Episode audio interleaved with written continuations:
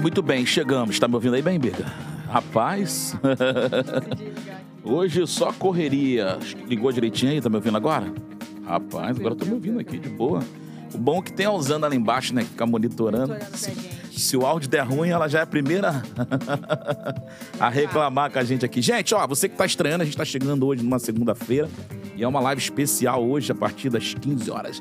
A gente estava aqui programado para começar um um bate-papo legal. Nosso convidado já está no, no presente aqui no estúdio com a gente. A gente vai apresentar já já, mas antes, né, deixa eu só lembrar o seguinte: você que ainda não conhece o canal, tá chegando aqui pela primeira vez, muito fácil você participar com a gente, mandar pergunta, interagir com a gente aqui no chat ao vivo.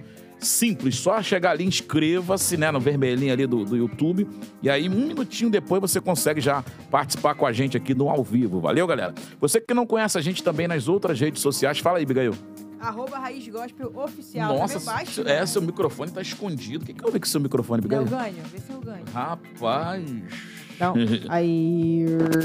Aí, aí. Ei, Agora ei, sim. aí, agora chegou de verdade, né? Rapaz. Pô, valeu. Mexeram no ganho aqui. Quem, quem será que Ah. fez isso, hein? Será que fui eu? Oh, não. Vai. Arroba Raiz Gospel Oficial. Você pode estar lá entrando. Agora que deu muito ganho. É, agora veio ganho até demais, né? Arroba Raiz Gospel Oficial. Você pode estar lá entrando, tá? Seguindo a gente e também acompanhando o que, que vai acontecer nas próximas semanas, nossos convidados também. É muito legal, né? Bom, você que não conhece, tá até naquele tic-tac agora lá, né, Biga? Tico-teco tá, tá- também. Tá, no colocando lá. Tamo tá lá também. Colocando lá todos os vídeos também. Então você que não conhece, só botar arroba Oficial em todas as outras redes sociais que você entra também. E o seguinte, toda vez que a gente bate um papo ao vivo aqui no YouTube, que tem vídeo e tudo mais, a gente também fica disponível lá nas plataformas de streaming de áudio, né, Biga? Isso aí, Spotify e, a- e o podcast da Apple. E outros também que a gente não vai falar porque a gente não é bobo, né, Biga? Dá, É. dá ruim, dá ruim. Às vezes a gente é bobo, sim. A gente é bobo, A gente né? é bobo às vezes, mas. Mas o Spotify pode falar e o da Pode Apple falar. também pode falar. Então é só você ir lá. Você que gosta de ouvir é, podcast também em versão áudio, né, Biga? Isso aí. Pra não tomar aquele, aquela multa no carro. Então vai escutando que é melhor. Tá dirigindo, né? É. Você tá dirigindo, ouve no Spotify. E hoje a Boa. gente tem a presença aqui também do nosso amigo Kibe, que a gente tava com a nossa convidada aqui, desenvolvendo. Da onde veio o apelido Kibe, né? Da onde veio? Kibe. Ele tá presente com a gente aqui nos tempos que o Kibe não aparece aqui, né, rapaz? Tava, aban- abandonou o estúdio, né, Bigail? É que hoje é segunda. Ah, é? Segu- Segunda sem lei, não, né? Segunda sem lei, ele tá aqui com a gente. Segunda Bom, ele pode. Vamos deixar de conversa fiada, vamos apresentar Verdade, nosso convidado verdade. de hoje. Vamos, Biga, vai. Tá com a gente aqui hoje, Sara Vitória. Seja bem-vinda, Sara. Oi, gente, obrigada. Como é que vocês estão, pessoal? Já entra aí, já manda o link pra tia, pra avó, pro primo, pra Boa. aquele profeta, aquele sacerdote, aquele levita, também o bom samaritano. A gente quer todo mundo aqui agora pra ouvir coisas de Deus, é óbvio. Exatamente. Bom, ela mandou bem, né, Biga? Você que não compartilhou esse vídeo ainda, já né, Biga? compartilha agora. Eu que não esteja vendo ao vivo, tá vendo em outro momento, pode compartilhar com quem você quiser, que com certeza vai ser bênção na vida de alguém e você não pode ficar de fora. A Sara, que é companheira também de- da, da, da- Ai, meu pai, como é que é o nome? Nayana. Da Nayana. Nayana, que veio pra Mentira, contar um gente. testemunho bacana pra gente aqui. Você é amiga, né? Amiga da Nai, Amanda que vai estar aqui também. Ainda bem que eu vim antes dela, Deus é bom.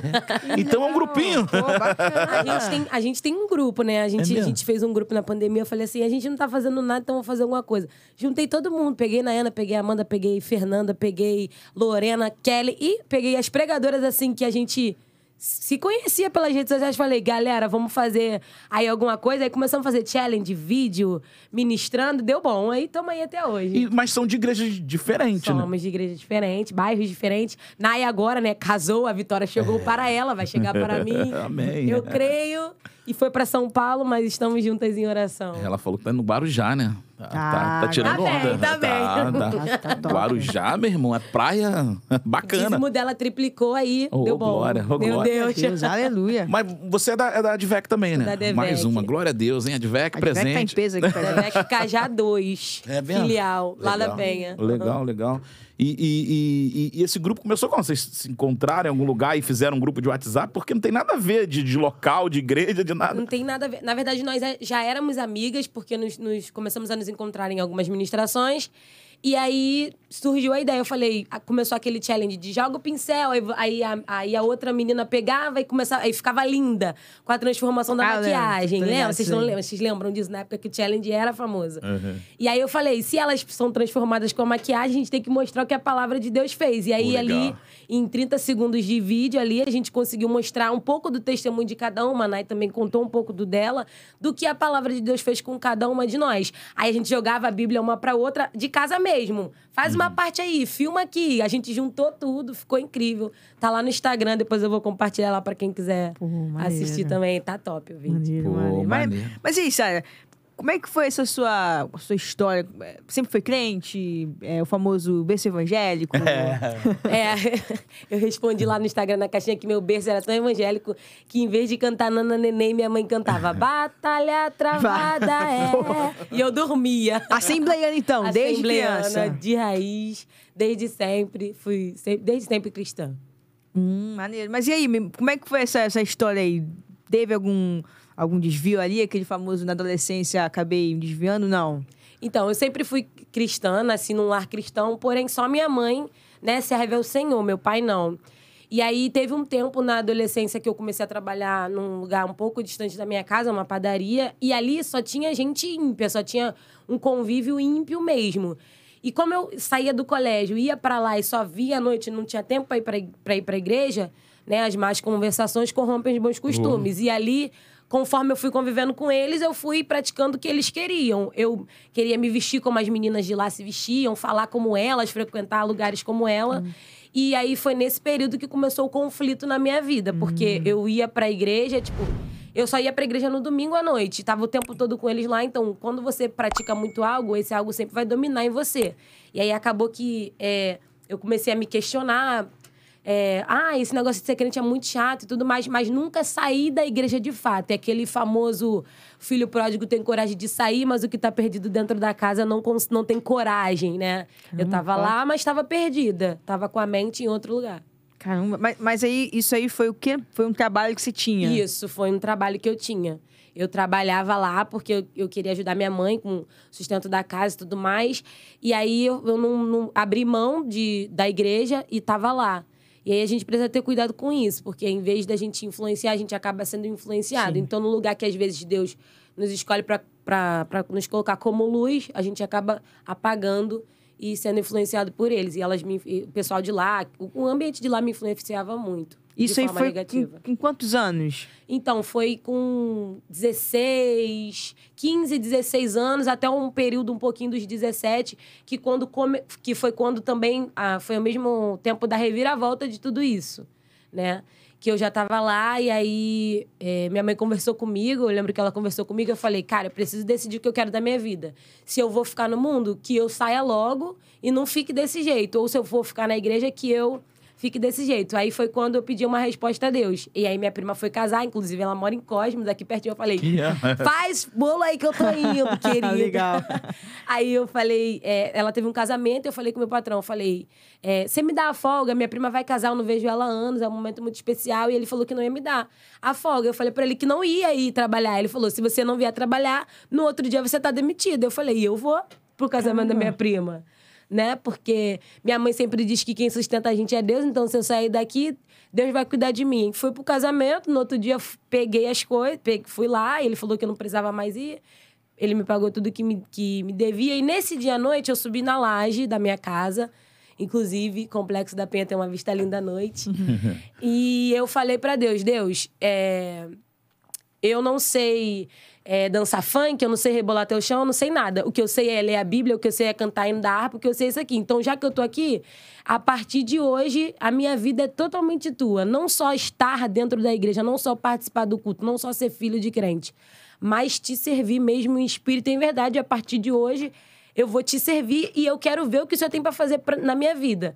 Porque quando você fica muito tempo dentro da igreja, quando você tá muito tempo frequentando, você nasce, você acaba se habituando a ouvir e não ver aquilo que se ouve, as promessas, as famosas promessas que, que Deus faz e que você. Ah, não. Eu falei, não, Deus, se o Senhor tem promessa na minha vida, como o Senhor sempre disse que, que tinha, que faria, eu quero ver. Eu não quero só ouvir, eu quero ver. E depois daquele dia, a minha vida mudou totalmente. Caramba. É, quando você fala que começou a se identificar, assim, não é identificar, na verdade, você começou a andar, a ter a questão da influência, né? Uhum. De não influenciar, mas ser influenciada. Tava passando também por algum certo desânimo na igreja para você Sim, poder. com certeza. Porque nessa época, lá na minha igreja, é, a gente era muito escondido.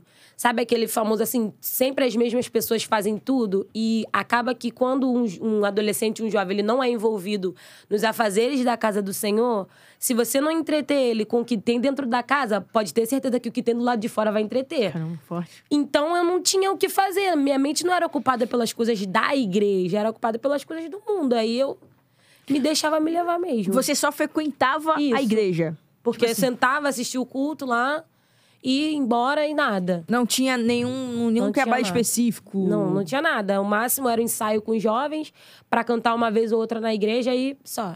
Mas assim, eu tô, tô, tô ouvindo vocês falar, desculpa eu me interromper na conversa. Não, por favor, pode Tô brincando. Você tá na conversa. Tô brincando, tô brincando. Mas assim, você, você, você é nova. Tenho 23, 23 anos. Então você pegou já uma assembleia já modificada, Sim, certo? sim, sim. E, e- e mesmo assim não tinha atividade na sua, na sua igreja, porque, porque era tradicional? Então, na minha, na minha filial especificamente, não tinha muita coisa. Hoje em dia, a gente vê muita coisa para, graças a Deus, para ocupar mesmo os jovens na casa do Senhor. Mas na minha não tinha, por também ser um perfil mais hum, ser um perfil mais adulto. A minha igreja não era uma igreja de muitos jovens, muitos adolescentes. Então, o que tinha era muito escasso, era bem pouco, porque o perfil da igreja era mais adulto. Era, não, é- não era de VEC ainda, então, na época. Era DEVEC, mas era num, num outro pra- padrão de ADVEC. Porque a ADVEC, é, é- a gente tem várias ADVECs, né? E, a gente, e o pastor Silas busca um padrão para todas elas. E a minha ainda estava nessa transição de estar se enquadrando, porque eu sempre fui de lá. Eu, era, eu sempre fui da DEVEC, que era a Assembleia de Deus da Penha. Aí a minha filial, que hoje é a filial ADVEC Cajá 2, era Jeová Jirê. Fili- é, Congregação Jeová Jirê. Aí depois que saiu da Assembleia de Deus pra DEVEC, aí começou as transformações e tudo mais. Então a gente ficou naquela adaptação. E aí É porque, na verdade, acho que a DEVEC deu uma, deu uma, uma melhorada. no- Inovada. de- essa, vamos, é a palavra Deu legal, inovada. inovada. Foi mais ali em 2010 pra cá, sim, seria isso? Sim. Porque aí você pegou, então, dormir alguma coisa que você tá falando que era criança e tal, jovem ali, adolescente. Você não pegou a transformação. Você, você pegou a raiz da DEVEC. né? Isso, eu era da, da- Meu avô era presbítero. Pegou a Também raiz. dirigiu uma igreja da nossa. Então eu, sempre fui de lá e eu passei um pouquinho por essa transição, né? De Assembleia de Deus da Penha para Devec. Hoje, hoje, hoje já vê que, pô, tá, tá totalmente. Não, hoje- Tá totalmente moderno o negócio, né? Mas aí, beleza. Então você sentiu falta da, da parada e partiu pro mundo. Parti pra, pra me distrair com as coisas do mundo mesmo. Ouvia Agora- pagode, ouvia Ah, isso que eu ia perguntar. tudo.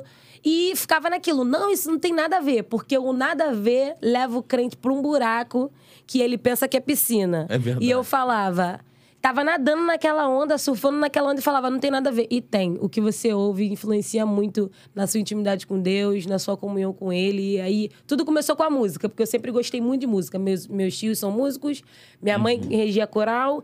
Então, eu falava, eu gosto muito de música e, e gostava de música. Aí eu via é, rap, pop, é, pagode. Rap também? Rap também. Eu, eu Estilo- ouvia muito Projota. Projota. Eu via. Caraca, na- era, era, era. Na minha época era Mano Brown lá com. com Tupac. é, MV Bill. MV Bill é. Vitor ainda ainda existe. Ainda existe, Tá aí, mas tá. agora já é um Rodrigo, avô, ela, né? tá, ela tá tentando revelar sua idade aqui. Ela Não, tá não, tentando. é, a minha idade. A minha ela fala sempre aí, ela me esculacha. Aquela, ela- aquela quadra. Ela, ela, ela- todo, todo, todo podcast aqui, ela me, me cagueta. Não tem problema, não. Eu faço o tio aqui, ela faz a. a- Ele foi baixinho a da jovem. Xuxa, brincadeira. ba- Pior que eu fui, cara. É, e a. Abigail é até hoje, né? Não. boa, Sara. Boa, boa. Aí, ó. Abigail, eu te amo, hein? Ainda bem que a convidada de hoje, entendeu? Não dá mole pra você. Caramba, Entregou minha, minha altura aqui. que não é nada fácil, né? Ainda botei um tênis aqui pra ver se. A Sara entrou aqui, a gente vai voltar daqui a pouco na história da Sara. Mas a Sara entrou aqui, a primeira coisa que ela perguntou foi: Hoje você, pensei que era mais alto. Na internet é mais alto, todo mundo acha isso. Todo mundo, amiga, a gente vai ter que medir, fazer um vídeo com a sua altura, padrão. De fato. Isso, E e mostrar, lá. mostrar. Deixa bom. destaque. do- do Não, mas assim, eu digo por quê? Porque a gente tá brincando aqui, mas é uma coisa muito séria isso. Porque a, a, a, a, a, a parte musical é uma parada que a gente sempre tá batendo papo aqui, discutindo, batendo papo sobre isso. Que a música. É, até tava outro dia falando com a Biga, ah, Biga, quem tem maturidade de ouvir, né, uma música secular e sentindo uma boa ali, pô, cara, tudo bem.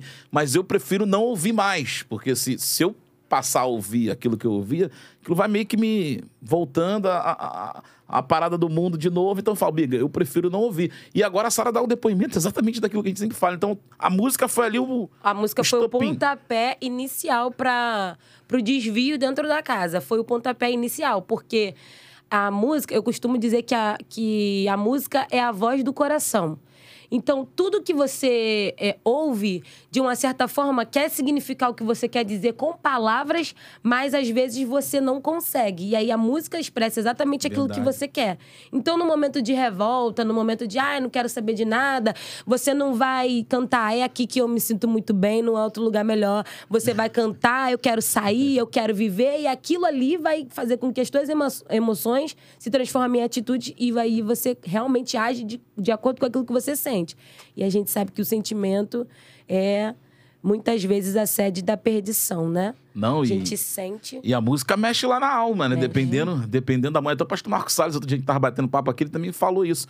Que ele também prefere não ouvir pra não, pra não dar ruim. É. Pra não dar ruim. Aí você ouviu um Projota, Ouvi começou um. Projota. A gente até brincava, porque eu andava com uma galera. Ah. E, gente, olha, esse negócio de andar com gente que não tem o mesmo propósito. Hoje em dia eu prego, eu falo, cara, eu acho que eu transformei isso num jargão, mas é a verdade que a gente carrega. Você andar com gente que não tem o mesmo propósito que você vai fazer você se perder? Sim. Porque a galera, a gente era tão.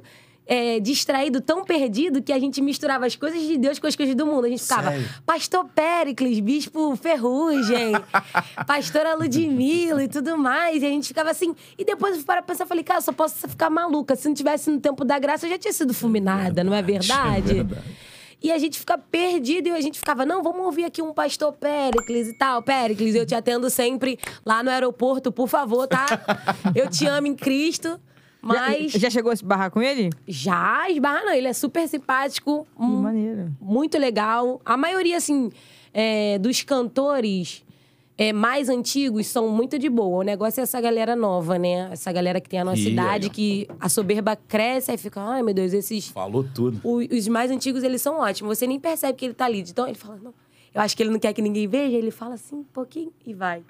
Bora. tu nem vê. Tchau. Não, ela falou tudo, cara. Hoje em dia, né? Essa rapaziada aí do... Da, É, tá os com- novatos, é. só Jesus na causa. E os antigos é geralmente É. sempre mais simpático. Ma- Mas naquela época tinha algo que ardia no teu coração, Sara? Por exemplo, você falou da música, né? Tinha. e- e- da mesma forma que você falou da música, você falou que também você meio que era uma, uma pessoa de banco, né? Você ia lá pra visitar. Mas tinha algo no teu coração que você, poxa, eu queria. Quero pregar, quero, quero ministrar, quero cantar, quero tocar um. Tinha algo, não? Então, aí, é, logo depois que esse período se finalizou, né? Nesse, eu chamo de encontro com Deus, que eu tive lá na laje. Eu comecei a. Aí eu fui visitar um culto, fiz alguns amigos. E nisso, esses amigos viraram mais amigos ainda e começaram a me levar com eles para as agendas deles. E eles cantavam, eu sempre cantei, né? Na verdade, quando eu tinha alguma oportunidade na igreja, eu sempre cantei. Eu tinha pavor de Bíblia, eu não entendia nada. O Salmo 91 para mim era a pregação mais top de todas. e eu e assim, eles me levavam e eu achava, eu olhava para eles, eu achava aquilo extraordinário. Eu falava, meu Deus, eu nunca vou conseguir ser usada dessa forma. Olha as pessoas chorando, olha as pessoas sentindo a presença de Deus.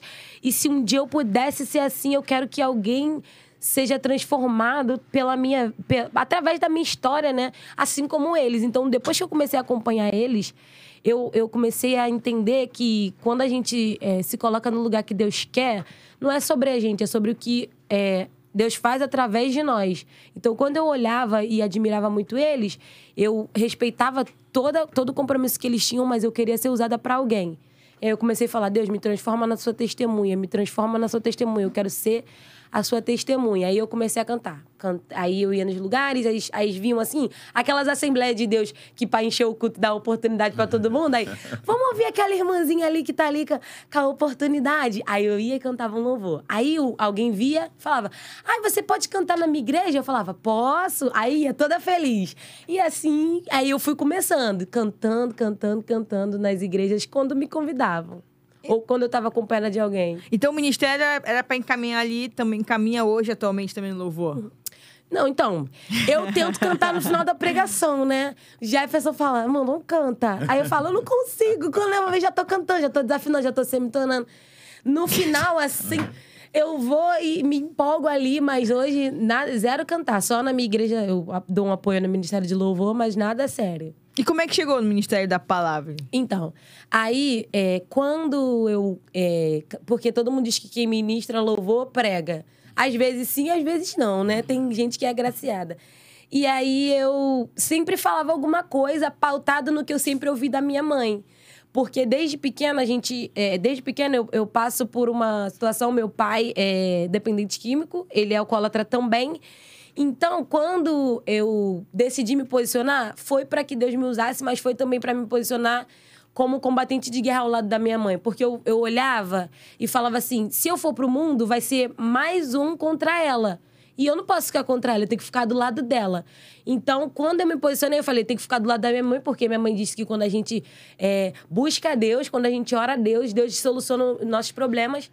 Então, quando eu decidi é, servir a Deus, porque eu, eu sempre tive em mim, Deus vai, vai solucionar meu problema, Deus vai fazer alguma coisa, Deus vai libertar o meu pai. Então eu ouvia minha mãe orando, aí nas igrejas eu orava igual minha mãe orava. Eu via minha mãe expulsando algum demônio do meu próprio pai, e eu falava: não, se tiver alguém na igreja na mesma situação, eu vou fazer aquilo que minha mãe fazia, eu vou expulsar também. Se minha mãe leu algum versículo, eu ouvia ela falando ou, ou pregando em alguma igreja, ia. Porque eu sei que quando eu- começar a fazer, Deus vai fazer por mim também. E aí eu comecei. Quando eu, quando eu cantava, eu falava: olha, Deus tem um plano na sua vida, Deus vai salvar você, Deus vai libertar você. Hoje em dia a gente vê muitas crianças que cantam. Você vê na Todano, crianças assim. E aí você olha e fala assim: como que a criança tem um entendimento que Deus vai entrar na causa, Deus vai fazer? Você fica pensando, né? Eu fico pensando, eu fico, como que essa criança tá falando uma coisa dessa? Mas às vezes é por causa de experiência que passou lá dentro da sua casa e aí agora quer externalizar. Então eu falava: Deus tem o poder de tirar o seu pai das drogas, da bebida. E ali eu tava falando pra mim mesma, mas profetizando pra alguém. Aí foi assim que começou. Eu começava a falar, começava a, a entregar. Deixa, deixa eu só tentar entender que a, a, a Sara é boa no negócio. deixa eu te tentar entender. Então, você foi, nasceu, na, é, criada na igreja, né? O tal Uhum. do berço evangélico. Seu pai era um alcoólatra, pelo que eu entendi, um dependente ainda, químico. é ainda. é. Ainda é. Deus está fazendo a obra ainda. E sua mãe, uma varoa ali firme. Isso, isso. E- Porque quando eles se conheceram, ele era cristão, mas se desviou no meio do caminho. Minha avó é. É, eu não sei se é Umbanda ou can- ou Candomblé. Espírito. Isso, espírita. Ela é espírita. Uhum. E aí ele se envolveu com isso também, então começou a guerra espiritual ali. Caramba, isso você novinha ali. E eu novinha. Isso ali. E quando você deu essa desviada, qual a idade ali mais ou menos? Que a a Biga acho que chegou a Falou, perguntar. 14, 15, falou 14, é, 15 anos. Isso, isso. 16, por aí. Beleza, aí partiu pro mundão tal. Baile funk, não? Não, não. Funk não, Era né? aquela crente domingueira mesmo. Se- tipo ah, tá. assim, se perguntasse, falava, você é crente? Falo, sou. Eu não frequentava nenhum outros lugares, eu tava perdida dentro de casa. Ah, entendi. Como Então- irmão do filho pródigo. Entendi. Então você não, não, não- Não, partiu cheguei. direto. É. Continua frequentando, mas Ali. meio lá, meio cá, né? E, e- e aí, quando você. Aí que eu queria entender. Você tá com 23 anos ainda. Então, quando, quando você falou assim, não, como é que eu vou voltar agora? Agora eu vou voltar, vou, vou me firmar, vou, vou, vou me ligar com Deus. E aí que a Biga perguntou, começou o ministério, ele já com quantos anos agora? Já tem 17, com 17 Ah, anos. Então tem aí três, com, com seis anos aí que você Isso. tá pregando, tá na. Isso, isso. E- Tô no ministério. então agora deu pra, deu pra botar a ordem cronológica. E como é que você voltou? O que, que deu aquele, aquele start ali pra você voltar e falar assim: não, agora eu quero?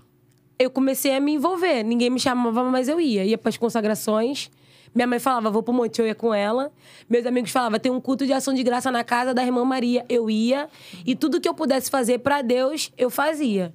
Não tinha tempo ruim pra mim. Se tivesse que entregar envelope, eu entregava. Se tivesse que servir água, eu servia. Se eu tivesse que ficar na porta, porque na minha cabeça, o quanto mais na igreja eu tivesse, mais perto de Deus a gente tá. E a gente sabe que às vezes não é assim. Às vezes tem gente lá dentro que tá perdido.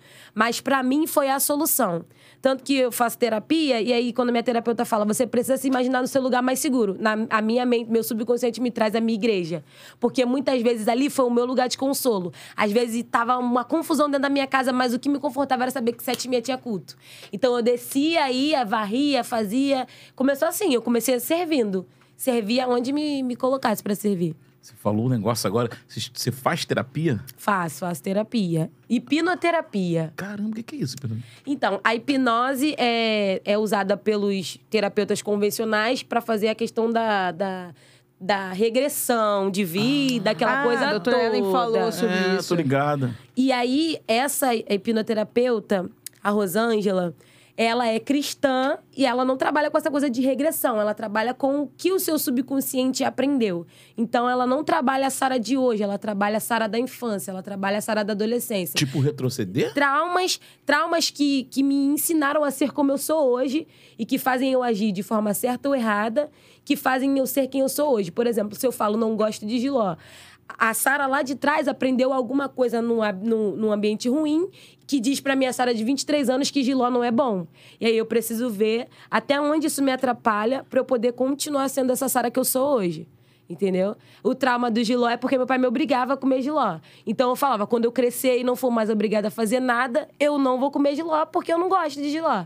Aí é, é mais ou menos isso, entendeu? É tipo, é tipo você. Bom, interessante, né? bicho? Você volta no, no- no- na parada É, lá onde é deu o mais ou menos problema. isso, é mais ou menos isso. Cara, eu tô precisando disso. Vou pegar É muito telefone. bom, eu choro igual, olha. Não, sério, porque me tá rindo ali, mas é verdade que.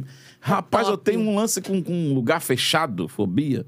E aí depois eu descobri Verdade, que era é. um lance da geladeira, que eu fiquei preso dentro de uma geladeira Isso, quando era garoto. Era exatamente então resolve isso. lá a parada. Resolve. A gente estava tratando semana passada sobre é, a Sara nas finanças, a Sara financeira. Aí ela falou: lembra, lembra um dia que, que, você, que a sua mente te traga de mais escassez. Aí eu me lembrei de um dia que meu pai sumiu, a gente ficou procurando meu pai, foi uma visita lá em casa e só tinha água. E aí, quando ela falou isso, parece que eu tava lá, na minha sala, a visita pedindo alguma coisa pra comer, só tinha água. Eu desabei, eu comecei a chorar. E aí, é, a gente descobriu que a- o, o meu medo de avançar nas finanças, na verdade, é porque lá atrás eu aprendi que o pouco que eu tenho, eu tenho que guardar. Eu tenho que ter pra mim, porque eu tenho medo de não ter mais. É muito bom. Então, se você puder procurar uma hipnoterapeuta, inclusive indica a minha, ela é ótima, maravilhosa. Eu preciso disso Ela é perfeita. urgente. mas assim, mas você chega a fazer esse esse tratamento por algum motivo específico? Ou não? Foi uma, uma decisão? Então, no começo eu fiz por um motivo específico. Mas depois eu vi que é, poderia ser trabalhado de diversas formas, de diversas áreas da minha vida. Por também ter essa coisa de um pai alcoólatra e tudo mais. Aí aquela meia que é a ausência paterna, que hoje em dia é o que causa vários problemas na vida de um jovem e de um adolescente. Então eu faço assim, pra realmente me sentir bem melhor. Entendi. É, Eu vejo que a sua mãe é uma figura muito importante na sua É. vida, né? né? Como é que como é que foi assim a, a- pode falar um pouco da relação, como é que a importância dela realmente da sua infância até hoje, também ministerialmente falando, não só em casa. Minha mãe é tudo pra mim, cara. Eu Uhum. falo assim, meu pai, ele é muito importante, eu o amo muito, ele é muito importante pra mim. Meu pai me ensinou valores que eu nunca, nunca vou me esquecer. Quer ver uma coisa que meu pai me ensinou e eu levo até hoje? Ele sempre fala, Sara, quando você comer, em casa ou em algum lugar, nunca bagunce a comida. Porque você nunca sabe quem vai estar do teu lado e se alguém vai precisar. E se ele precisar da sua comida, ele não vai sentir nojo. Porque se você mistura comida, você não sabe o que, que tem ali. Então, come organizado, porque alguém vai precisar um dia. E esses dias, eu fui comer... E eu deixei a quentinha, falei, vou levar pra casa. E tinha um senhor revirando lixo ali, perto de mim. E aí, quando ele, ele se aproximou de mim, eu falei assim, você quer uma comida? Você pode pegar. Não... Tem isso, tem isso, tem isso.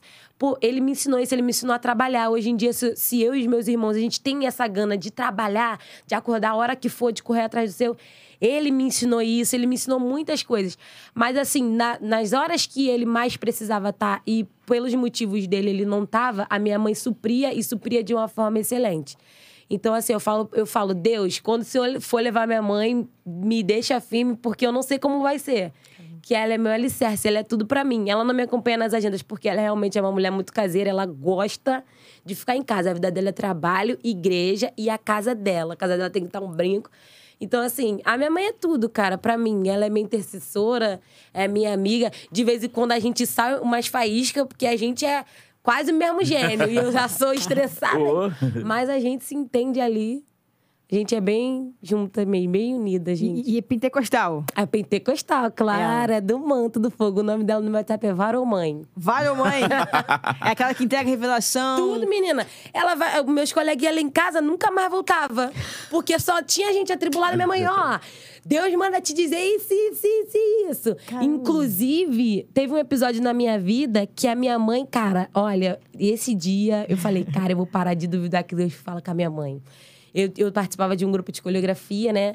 E aí a líder tava passando por, a- por aquele momento de assim, tô pecando e ninguém sabe, só eu que sei. E a minha mãe, olha, garota. A líder tava amor de pecando e ninguém Sim, sabia. Ninguém Aí tá. sabia. Aí, Sim. foi. Tô- Aí eu tô em casa assim, daqui a pouco, 4 horas da manhã, minha mãe arrastando rec. Puxa um Eu- pouquinho pra você, Sara. O rec? Minha, minha mãe arrastando rec, garota, 5 horas da Rec, manhã. Puxando o rec. Na, Faxinando, arruma- 5 horas da manhã. Aí eu, o que, que é isso, mãe? Que não sei o que. Ela, olha, Sara Vitória, assim te diz o Senhor. Eu falei, meu Deus, Eita. é agora. Aí ela, eu estava dormindo, o Senhor falou, acorda e desce pro muro. Eu falei, meu Deus, pronto. Ainda bem que não era eu que tava na rua, né? Pensei. Ela, eu vi fulana de tal saindo do beco com fulano e Deus me falou que ela está em pecado. Eita. Você sai da casa dela porque você vai se perder também, que sei o quê. E começou a discussão, 5 horas da manhã, porque eu não Eita. aceitava. Falava, que isso, mãe? Fulano é a, a- é a pessoa mais íntegra que eu conheço. Que não sei o quê. Menina, passou um mês. A fulana apareceu lá em casa falando que tava grávida, garota. Aí meus olhos arregalados assim, ó. Eu, eu falei, meu Deus. Eu falei assim, mãe... E tua mãe? A minha mãe. Eu te Não, avisei. minha mãe. Eu disse, eu falei. Eu falei, eu falei. Aí eu, tá bom, mãe, tá bom. Aí hoje em dia, quando ela fala as coisas, eu acho que é loucura ainda. Eu ainda acho que é loucura. Mas eu levo a sério. Porque as coisas de Deus são loucuras mesmo. É verdade. Então, quando você ouve assim, alguém fala, fala ih, tá maluco. Eu, minha mãe é direta. Eu falo, ih, tá maluca. Depois eu vejo acontecer, eu falo, é, a maluca era eu, que eu não acreditei. Ó, você que tá chegando na live aqui agora com a gente, aproveita, dá um inscreva-se ali, você que ainda tá no canal, que não é do canal, né, que não conhece ainda o canal. Basta você dar um inscreva e já vai ali no chat ali, passa um minutinho ali no chat, e aí você vai ali no chat e dá aquela, aquela participada com a gente ali. Importante aí a sua participação também, deixar sua pergunta, deixar o seu alô. Kibe, vê se consegue mais um café pra nós aí, que, que a, irmã, a irmã Graça hoje botou pouco café, né, Biga? Oi, vai lá, o da, o A da- fé dela tá pequena. é, e o da, o do, o da Sara acabou aqui, ó. Pega, pega aí, Kibe, essa aí. Dá uma, dá uma, dá uma abastecida pra nós lá, Kibe. Poxa. aí, pega o da. Sara aí. ó. Thank you, poxa, thank you. Poxa, Dona Maria hoje deu uma, deu uma economizada no café. Tá bom, gente? Chega aqui com a gente no chat, participa conosco. Daniel tá aqui, ó. Daniel Rodrigues mandou, tô aqui. Rapaz, Daniel. Toca hoje, Daniel. Toca. Você e Daniel tá contratado, pro. A gente, a gente É, o segunda-feira. Rondinelli contratou vocês aí pra Amém. segunda-feira. A Biga é, mu- é musicista? É. Pela misericórdia, cara. é. Hoje ela tá com Aquela esse... falsa modéstia. Isso. Pela hoje ela- misericórdia. Hoje já tá com esse casaco aí do. Esse casaco aí de, de- do- da De Revolução, Revolução, é. Bolivariana, né? Soldada de Cristo. da, do- É, da- da- soldada de Cristo é muito bom. Ó, tá bom, gente? Então deixa aqui uma participação com a gente aqui pra gente fazer uma perguntinha pra Sara. Se quiser participar, mandar um alô ali, fica à vontade. Aproveita também, dá o like no vídeo, compartilha com alguém aí que, que ainda não recebeu esse vídeo hoje. Vai lá compartilhar pra dar essa força pra gente, pra ajudar a gente a crescer aí no, no nosso querido YouTube, né, Abigail? Exatamente. Certo. Enquanto o Kibe traz o café pra gente aqui, deixa eu perguntar pra Sara. Você falou um negócio, cara, que é, que é, que é muito importante, esse, esse negócio de tratamento. Eu vou voltar um pouquinho nisso de novo. Porque a gente vê que hoje tem muito jovem, a galera, não sei se é esse invento de internet, essa loucura toda que tá rolando. Existe muita doença. A amiga sempre. Psicossomática. Exata, pô, que nome bonito. Aprendi também, não sabia falar, não. Rapaz, mas não é uma tendência. O que, que você acha? Você que é uma jovem, hoje está aí na, na, na- na pista aí pregando, vendo muita. Não é uma, uma tendência isso? Isso, fazer tratamentos psicossomáticos está virando uma tendência, porque Hoje em dia, a gente tem muito essa coisa da rede social. E na rede social, todo mundo é o que quer. Na rede social, você é bem resolvido com sua família. Na rede social, você é bem resolvido com seus amigos. Na rede social, você ama todo mundo e cuida do planeta, não jogando papel de bala no lixo. Só que, na verdade, não é assim. E aí, uma pessoa que é uma pessoa normal, que é ser humano, olha aquela pessoa e fala: Cara, eu sou um lixo de ser humano. Porque olha Fulano como vive, olha Fulano o que tem e o que não tem. E aí, esse grau comparativo leva a gente à ansiedade, que é a ausência do futuro. E acaba fazendo a gente ter que se tratar por coisas que a gente queria ter e não tem, mas que na verdade nenhum outro tem. Não, é, é, é- é uma grande verdade. E a, e a per... Pô, obrigado, valeu, Ki. Obrigado. A pergunta que eu falo, você teve algum problema em relação a isso? Porque é muito, você é muito nova, né? Pra, pra de repente, você fazer essa coisa de, de, de- de- de regressão, de, de, né? tratamento psico, o que, que você falou? Psicossomáticos. Psicossomático. né? E você teve alguma, alguma coisa em relação a isso que você pode abrir pra gente, pra servir de experiência? Teve, teve, teve, teve. É, Minha relação com meu pai sempre foi, assim, muito conturbada. Uhum. Por conta des- desses problemas. Porque quando a gente tem problema na família que os, os pais, eles têm esses problemas... O filho, observando ou ouvindo, sempre quer ficar do lado do que ele julga certo. Então, como eu sempre fiquei muito do lado da minha mãe, teve essa ausência no emocional. E aí, por ter essa ausência no emocional, eu me vi uma pessoa muito ciumenta. Ao ponto de eu pegar uma pessoa, vamos supor, meu namorado ou algum amigo muito que seja muito presente, de pegar aquela pessoa e falar assim: não, você é minha, dentro de mim, não pra essa pessoa, mas falar assim: não, você é minha, porque você vai suprir o buraco que meu pai deixou. E aí eu comecei a me, me ver com problemas por isso. Porque ninguém é de ninguém, né? As pessoas são livres pra fazer o que quer. E aí eu comecei a ter problemas na amizade, de, tipo assim, ser muito ciumenta, não querer que meus amigos fossem amigos de, outra- de outras pessoas e tudo mais. Então esse foi o pontapé inicial pra eu começar a fazer isso. O, nessa questão de comparação, eu não tive tanto problema e eu não precisei tratar isso. Porque eu via que depois que era uma coisa, eu falei, ah, você tá maluca, Sara. Para, se, se concentra, né? Vai viver a sua vida e pronto. Mas é, o pontapé inicial foi isso, foi essa questão mesmo. Essa questão de, da substituição afetiva. Seria uma dependência emocional? Isso, isso. Nossa, então, então é, é barra, né? isso. Hoje, a dependência emocional é uma, é uma parte que eu falo isso porque eu conheço amigos. Também já passei um pouco por isso, Uhum. né? E imagino que foi necessário. Mas ainda, tá- ainda luta ainda? Não, ou- não. Hoje, graças a Deus, eu sou muito livre disso. Parte disso se deu também nessa minha fase que eu tava meio, ah, não tô nem aí pra nada, né? Eu conheci uma pessoa, gostei muito dela, porque a gente que é adolescente se apaixona pela primeira pessoa que paga um açaí por nós pra gente, né? Ainda mais o crente que gosta de comer. E aí eu me via naquela situação que eu via que o cara não fazia nada, tipo, pra provar que realmente estava ali pra, pra gostar de mim ou pra a- ao menos me respeitar, mas eu estava ali. Porque eu tinha essa dependência emocional. Seria uma carência? Isso, exato, exatamente. Eu queria atenção de alguma forma. E aí, depois da terapia, eu tô muito de boa. E, e- você, você é uma. é, sua mãe, você e seu pai só? Você é filha única ou não? Não, é, do casamento deles dois, nós somos três. Eu sou a mais velha, tenho meu irmão de 18 anos e a de 14, né? E do casamento do meu pai tem duas. E do casamento da- do outro casamento da minha mãe tem mais um, que é o Tiago, o filho, que é o mais velho de todos mesmo, tem 32 anos. Então somos, acho que seis. Se eu tô ruim de conta, acho que, acho que seis.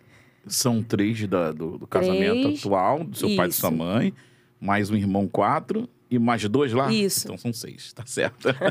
não, pô, eu pergunto porque, de repente. Desculpa, amigo, eu te interrompi. Não, não, eu- pode falar. falar? Porque, de repente, eu queria é, é, é, é, entender. Então, essa ausência de pai, ele, ele é devido à situação dele, de, de repente, é, ser usuário, ter. ter- Foi- ter foram uma- atitudes que ele tomava. Por exemplo, quando a gente era bem pequeno, ele vendia as coisas de casa. Ah, caramba, Ele vendia as coisas de casa. Tipo, minha avó sempre ajudou muita gente. Uhum. Aí, tipo assim, ela comprava alguma coisa nova pra casa dela e as coisas dela sempre eram muito novas, daquelas pessoas idosinhas que não mexem nas coisas. Uhum. Aí, tipo assim, um micro-ondas, um sugar, um negócio assim que ela falava, Jorge, vem buscar pra levar, não chegava em casa. Caramba. Aí aquilo criava na gente um ódio. Porque uma coisa que era pra usos e frutos da própria família que ele se propôs a ter, não chegar por causa de uma dependência. Eu entendo ele, eu já senti muito ódio do meu pai. E isso não foi a terapia que me ajudou, foi Deus. Deus me ajudou a, a não sentir ódio, não sentir raiva. Hoje, quando ele faz alguma coisa, eu sinto aquela raiva no momento. Mas é, assim como você já foi ferido, como você já foi machucado e você age de certas formas por conta dessas feridas, ele também um dia foi muito ferido, ele também foi- um dia foi muito machucado. Enquanto quando você é, quando você trata o agressor também como uma vítima, você consegue agir como Jesus agiria. Meu pai foi uma pessoa que foi internada no colégio interno, porque minha avó não quis criar ele. Minha, avó- minha bisavó tirou ele de lá para poder ser criado por ela. Ela faleceu. Os, os tios dele estiveram. Ele ficou na casa de um, na casa de outro. Meu avô, que hoje em dia dorme no Senhor, que o ensinou, inclusive, a usar as drogas. Caramba. Então pensa como a mente da- de uma pessoa dessa é. Como ele vai ser um bom. Tudo bem que você não precisa se tornar o que te feriu, mas como ele vai ser um bom pai se ele nunca teve a referência de um? Então, quando eu consegui enxergar isso, eu vi, ele não precisa do meu ódio, ele precisa do meu amor. Então, na medida que eu consigo, eu tento transmitir esse amor para ele e fazer ele enxergar que sim, ele teve escolhas, porque o ser humano é, é dotado do livre arbítrio, mas que ele não precisa, ele não precisa ser isso, ele não precisa ser um usuário de drogas, um alcoólatra, ele pode ser alguém que, que Deus transformou, que Deus curou e, e tá fazendo de testemunho. Caramba. Aí foi meio que isso. Como foi se tratar de Deus na sua vida, Sara? Então, um, é, eu chorava muito, eu chorava, chorava, chorava, chorava, chorava. A última vez que eu me lembro que eu senti muito ódio é quando lá na igreja tava mudando de pastor, que a Devec tem esse, esse hábito de trocar sempre os pastores, e esse meu pastor, que é hoje de lá, tava assumindo a igreja e tudo mais, e aí ele chegou. É, alterado pela droga, pelo álcool, e aí começou a puxar eu e minha mãe pelo braço. Peraí, pra- um pastor? não, o meu pai. Ah, meu tá, pai. perdão. Aí ele chegou lá, alterado pela, pelo álcool, e começou a puxar eu e minha mãe pelo braço. E todo mundo da rua começou a ver, meus primos desceram, meu tio se meteu. E aí eu falei assim: Deus, eu quero sumir, eu quero desaparecer. Porque a gente passa muita vergonha aqui, você não faz nada, a gente ora, a gente busca e, e não acontece nada e tudo mais. E aí Deus falou pra mim, é, eu até postei esse texto hoje, alguém vai precisar ouvir o que você tá passando hoje pra ele ver que não é o fim pra ele ou pra ela. E aí, e aí eu comecei com esse conceito de que ele não era só o agressor, ele também foi a vítima um dia, ele também sofreu. E aí Deus começou a me tratar acerca disso.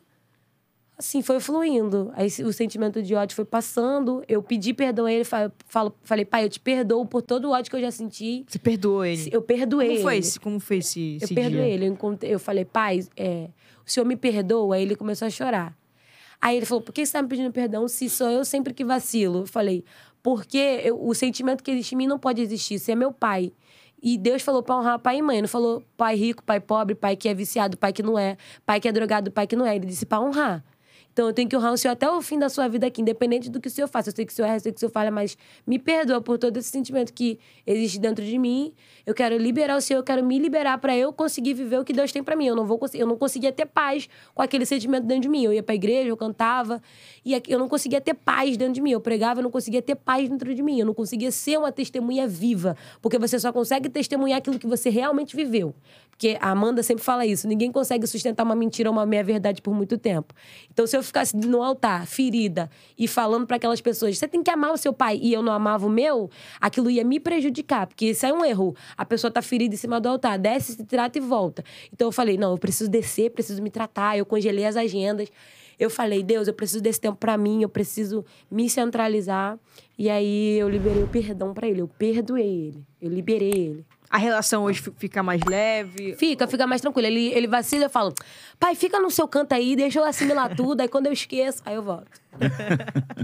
A paz de Deus invade.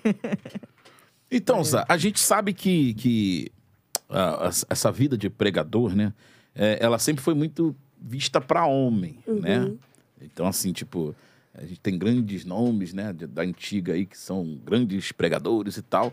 E a gente, você falou que você começou cantando, né? E depois passou a, a, a ministrar. Ministrar. Mas como é que foi isso? Tipo, você teve alguém que te inspirou? Alguma Minha outra mãe. mulher? Mas tua mãe é da itinerância também, não? Não, ela é do mistério só. Ela é irmã da oração do coque. A gente foi no monte, aí ela. Deus começou a usar ela pra mim e falou. E aí começou, Deus começou a falar. É, é, abre a Bíblia porque eu vou te encher, vou fazer você entender. E a partir daquele dia eu aceitei, porque não adianta você colocar o peso da profecia no profeta, você tem que colocar fé no que o profeta está dizendo. Então, quando ela falou ali para mim que eu ia começar a pregar, que Deus ia me encher, que Deus ia me dar entendimento, eu comecei a mergulhar. Falei, não, peraí, eu quero entender o que, que é isso aqui, o que, que é. Lia, relia, não entendia, lia de novo, pesquisava, ouvia outros pregadores pregando acerca daquele assunto. E aí, aos pouquinhos, eu fui ganhei uma oportunidade na consagração da minha igreja, e sempre que podia eu dava uma saudação. E aí as pessoas meio, meio que começaram a me enxergar de cantora a pregadora. Hum. Aí vinha o convite: você pode pregar na minha igreja? Pronto. Eu congelei. Aquilo ali foi o fim para mim. Eu preguei uma hora e quarenta. Nunca me esqueço esse dia. Preguei na igreja da minha amiga Rafa, lá em Acari. Preguei sobre a arca da aliança na casa de Obed-Edom. Eu falei uma hora e quarenta. Não me pergunte o que eu falei, mas eu falei uma hora e quarenta aquele dia ali. Aí depois desse dia eu comecei a, a ministrar. Caramba, Uma hora e quarenta.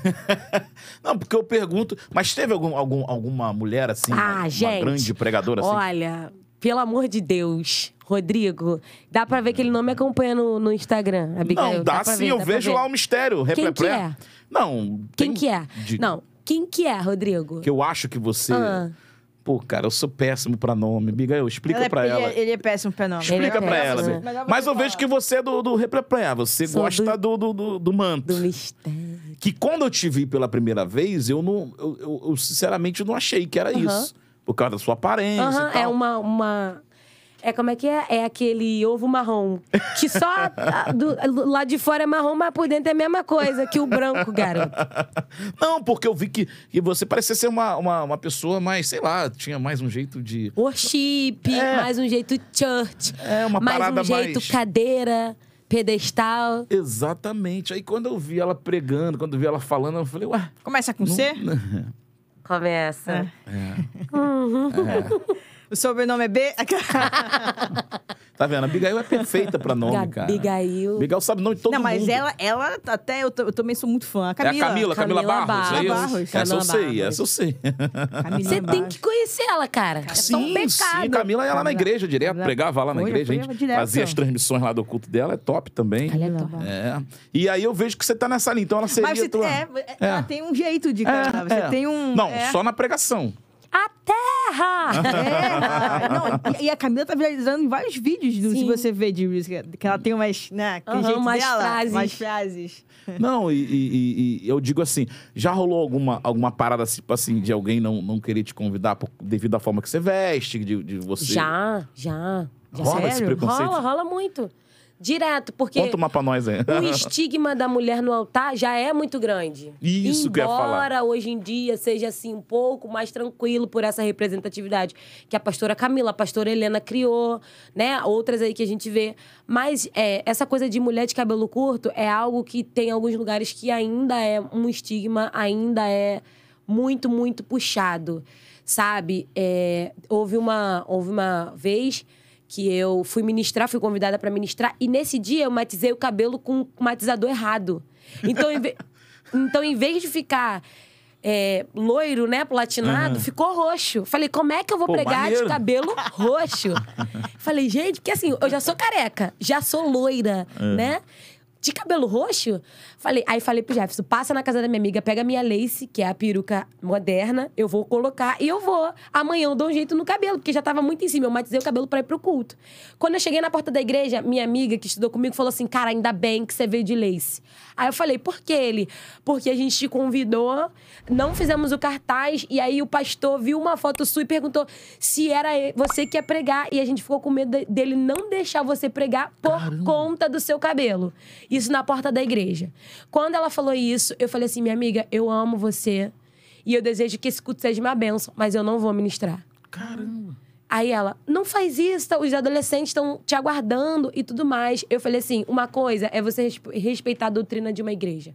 Outra coisa é essa igreja querer roubar a sua essência. Eu não vou deixar de ser a Sara porque eu tô com o meu cabelo normal ou porque eu tô de lace. Isso, é, isso Deus, não, Deus não vai interferir nisso, sabe? E você e ele querer que eu coloque uma lace pra ministrar é ele querer roubar quem eu sou.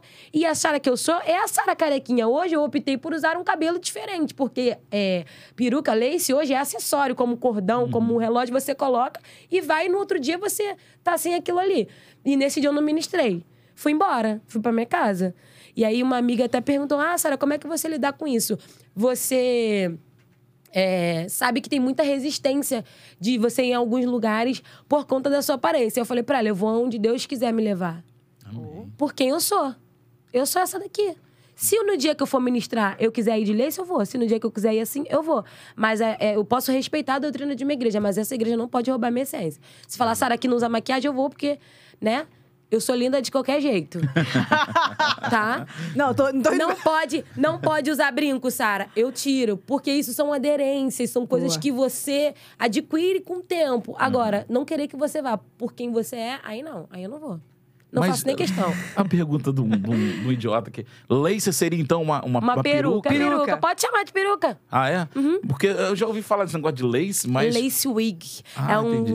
Mas é o nome quê? legal pra peruca. Ah, tá. E é normal mesmo, só encaixa Só no... coloca e vai. Ah, tá. Não tem nada de Não, colar, tem, né? não tem, tem as de colar, mas as de colar são aquelas para que aquelas são para as mulheres que são imitação das mulheres de Salomão, que tem muito dinheiro, né? A gente que não tem muito dinheiro compra de encaixar. Ah, entendi. Entendeu? Entendi. Não, e, e- Mas quando é que foi essa parada? Porque você, é, da Assembleia, a gente tem aqui minha mãe, né, que tá aqui ajudando a gente. Ela Dona também usa o Maria. cabelo Bem curtinho. bem curtinho, tipo, quase igual o meu, assim. E minha mãe, ela, ela era Assembleia, obviamente, ela tinha aqueles cabelos, né, diferenciados e tal. Quando ela. Hoje ela é batista, né? Hoje não, já tem bastante tempo. E aí ela passou a usar. Mas você não trocou de igreja? Você sempre usou assim? Como é que foi Não isso? troquei de igreja. No começo foi um. Foi assim.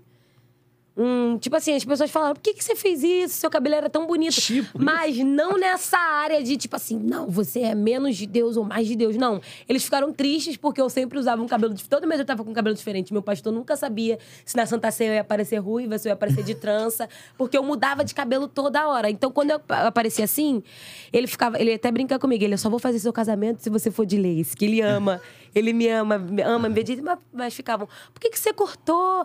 Seu cabelo era tão bonito, deixa crescer e tudo mais. Aí eu falava, não, por enquanto eu vou deixar assim. E aí, conforme foi passando o tempo, o pessoal foi ficando de boa, e aí é mais nas outras igrejas mesmo.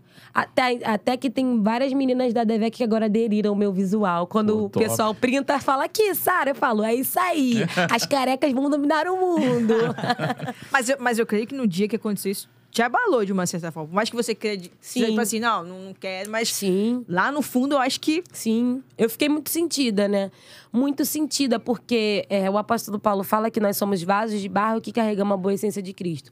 Então, por mais que você tente parecer o que o padrão diz, para eles nunca vai estar bom. Então, enquanto você quiser agradar os outros, você nunca chega no patamar que Deus quer te colocar. Se você quiser ficar parecendo um vaso de alabastro, não vai adiantar, porque você é vaso de barro.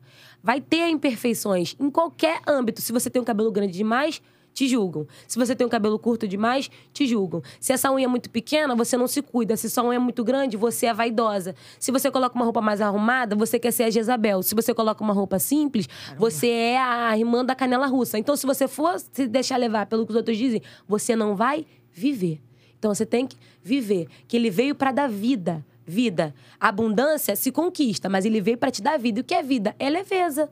Viva! O que, que, a Bíblia fala? Não usei da liberdade do espírito para dar vazão à sua carne. Você tem que ter equilíbrio para entender o que você deve vestir, o que você deve calçar, como deve ser o seu cabelo, de acordo com o que Jesus gostaria que você fosse, não de acordo com o que as pessoas querem. você falou uma parada muito legal, né? Essa questão da leveza. Ainda mais pra gente que é mulher, né? A gente precisa ter até mesmo um certo pudor, Sim. né? Até- Até onde vai esse limite? Qual é o limite de, de- na, na questão de vestimenta, de roupa? Eu não digo só pra mulher, eu digo pra homem também. Assim, pra você, qual é, qual é o limite? Até onde a gente, a gente pode usar essa liberdade? O limite para mim vai desde a sua seu relacionamento com o Espírito Santo de Deus até o ambiente que você vai. Porque não é porque você é livre que você vai desrespeitar o ambiente. Ninguém vai para uma para uma para uma como é que se chama aquele negócio do, do juiz? Uma- Tribunal, Isso, tribunal ninguém vai pro tribunal de camiseta. Ah, mas eu sou livre. A Constituição diz que eu sou livre, que eu posso fazer o que quiser. Eu tenho livre-arbítrio e tenho a liberdade do espírito. Mas olha o ambiente que você tá. Você não vai de biquíni pra igreja e você não vai de saião pra praia. Nada contra quem vai, tá? Mas é um exemplo do que a gente precisa fazer. Eu sou ministra e não é porque eu sou livre e eu me sinto muito bem com uma saia apertadinha que eu vou subir no altar onde muitas vezes tem diversos pastores atrás e vou pregar. Porque eles são falhos, são homens, então eu tenho que me posicionar, porque aí se algo vir da mente deles, eu não estou provocando isso. O que, que a Bíblia fala? Se o, se, se o seu olho te faz pecar, arranque ele. A Bíblia também fala que se você faz alguma coisa que faz o seu irmão pecar ou que faz o seu irmão transgredir, você não pode fazer aquilo, porque você não está cuidando só de você, você está cuidando do outro. Uma mão lava a outra. Então, se o corpo se, se, se comportar só como individual, aí eu sou a mão, eu vou pintar essa daqui de vermelho, a outra, problema dela. Não, você tem que ter a coerência. Seu relacionamento com o espírito vai te dizer até onde você vai e o ambiente também vai determinar. Que você Caramba. precisa vestir. Caramba. E, e tá nessa luta. Não, desculpa. Pode eu- falar, pode falar, Eu te interrompi, não, pode Não, ir. não, essa, é, é porque é um assunto muito bacana É, da gente é falar. Pode continuar. Porque hoje em dia eu- eu vejo que é uma geração muito li- é, liberdade, né? De fato, foi o que você falou perfeitamente. Eu acho que até esclareceu muito mais eu com o que você falou agora de coração. Né? E, e, tipo assim, e ao mesmo tempo, é uma geração meio aprisionada nos seus, na, nas suas vontades, né? E aí a gente vê muita gente dando essa desculpa, né? De, de não, mas eu sou faço o que eu quiser, né? E você trouxe o exemplo do tribunal que, putz, pra mim foi... É desse jeito. é um exemplo assim magnífico, né? De, de realmente existem, existe um comportamento, existe sim então um padrão cristão. Existe. A decência. Tá decente? É pro crente. Não, e Vai. isso não é só mulher, não, cara, porque. Não, eu não tô falando só pra mulher, É, não. Eu eu falo. já- Pregadores de calça apertadinha, Deus te viu. Tem uns irmãozinhos aí que só Jesus na causa. Fala das irmãs, mas a calça do homem, meu irmão, é brincadeira, não envelopou, né? Apertado. e aí vale pra todo mundo, né, cara? Eu acho que aquilo que não, não tem que provocar escândalo, né, cara? Tá, tá confortável, tá bem, não importa. Né, se... Né, Biga? Pode ir de, de cabelo amarelo, vermelho, Sim, azul. pô. Eu tenho vontade de pintar meu cabelo. A Biga. Pinta, amiga, fica loura, vai ficar Loura? linda, loura. Faz, faça luzes primeiro pra não te assustar. Luzes. Que tudo é um processo. Você abre umas luzes, depois faz a californiana, daqui a pouco você, Californiana. você descolore até a raiz, vai ficar maravilhosa. Que que Mas vai dar um seria cali- trabalho, né? Dá, dá. Cuidar do louro dá trabalho. O que, que seria californiana? Californiana é aquela que é praticamente metade do cabelo pra baixo é de uma cor e a raiz é outra, tipo preto. E aí vai fazendo um degradê, depois o resto é tudo louro. Ah, entendi. Pra mim aquilo era um defeito, cara, que deu na hora. Na hora. tipo, ficou metade de uma cor, metade da outra. E deu Fala aí, ruim. Kibe. Kibe tá aqui só monitorando a Ele gente. tá, ele tá olhando aí, tá olhando. Kibe também participa com a gente aqui de vez em quando. Não, mas eu tenho, eu tenho Que ele vontade. abandonou. Um, um dia, um Pinta, dia. amiga, vai ficar linda. Um dia eu vou, vou criar essa. Faz o, faz o carequinha, Biga. Carequinha, né? É, pô, também fica Mas eu legal. acho que o meu rosto não ajuda, não. O rosto, o rosto da Sara Depende já... do corte. O cabelo É, curto então. fica bonito em todas as mulheres, só que tem que saber qual é o tipo de corte. Tem umas meninas no Instagram que falam assim: olha o que, que eu fiz inspirado de você. Eu falo, meu Deus, por que, que você fez isso? meu pai, amado. É, é porque eu acho que o meu rosto não, é, não ia ajudar muito, não. Por quê? Vou deixar pra Sara que tem um Mas- rosto mais... Ah, porque tu, no- tu fala por É, causa das sou mais- bochechas. é, é, eu tenho É, a Biga tem um problema com a bochecha. Ela é fo- farta. É. Eu tenho- Ela vai fazer aquele negócio que a Gisele fez, né? É, bichectomia. Bichectomia. Bichectomia. É, isso É. aí, eu nem, nem sei como é que é. eu não sei o nome, mas é a Gisele Nascimento que falou aqui. Cara, tem que tirar um pouco da bochecha, é isso? Eu... Eu quero tirar um Até quem pouquinho. não tem muita bochecha no externo, mas morde muito no interior, precisa fazer. Tem isso Eu não também? tenho nada, mas eu preciso fazer, porque eu mordo muito aqui dentro. Tipo, quando eu tô pregando, teve uma vez que eu tava pregando, eu mordi, senti, mas Ai. pra mim foi involuntário. Só que aqui começou a. a- o sangue começou a aparecer. As irmãs começaram a ficar desesperadas. Meu Deus, ela tá passando mal. e eu assim, Mas não doeu? Eu senti, mas eu tava pregando. Meu sangue tava quente, então. Caramba, quando Eu continuei morde aqui, eu- pregando. Não, eu, isso acontece comigo sim, quase sempre. Eu morro da bochecha. Nossa, mas dói muito. Meu Deus do céu. Excesso de bochecha, amiga. É. Ai, que namora. Quando o pregador fala, remova os excessos. É aí a verdade. Abigail. É, é isso e também minha altura. Eu já jeju, eu já fiz oração, um propósito na época quando eu era adolescente.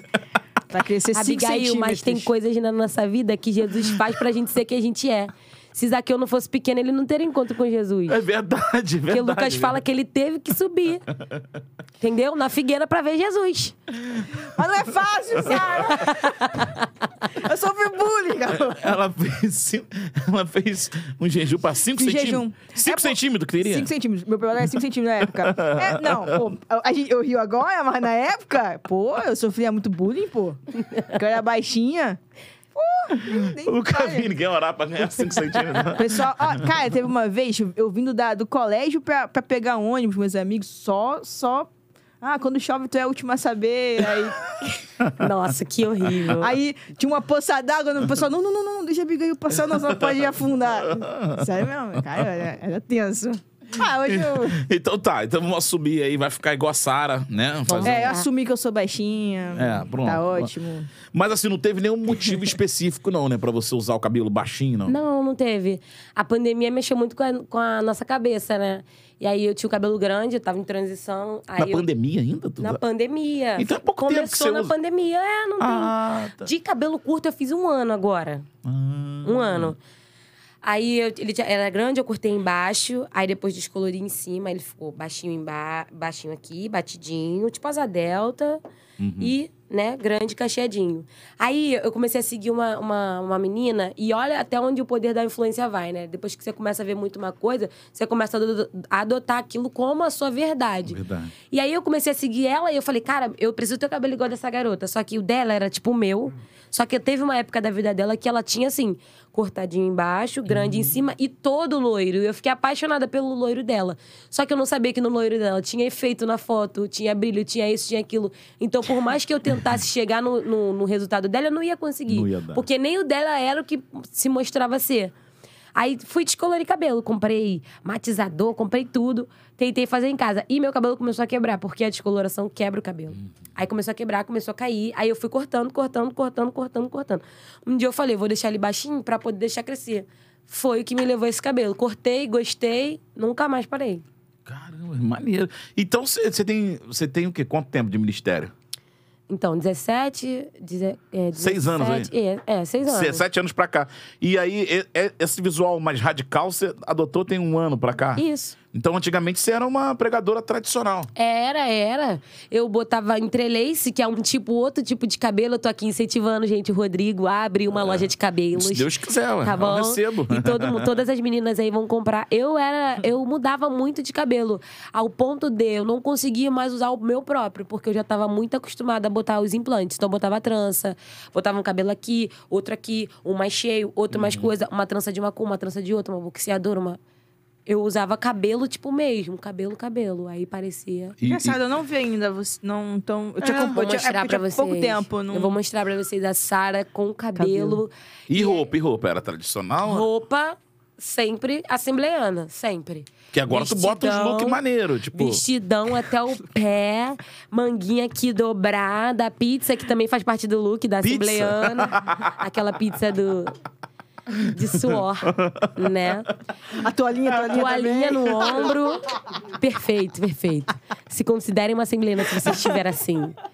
Sempre, sempre. Mas aí, tipo, o que que te deu pra você mudar assim tão radicalmente? Vou trocar tudo, vou botar um visual diferente. tá? Sei lá, eu comecei a inovar. Falei, será que isso aqui funciona?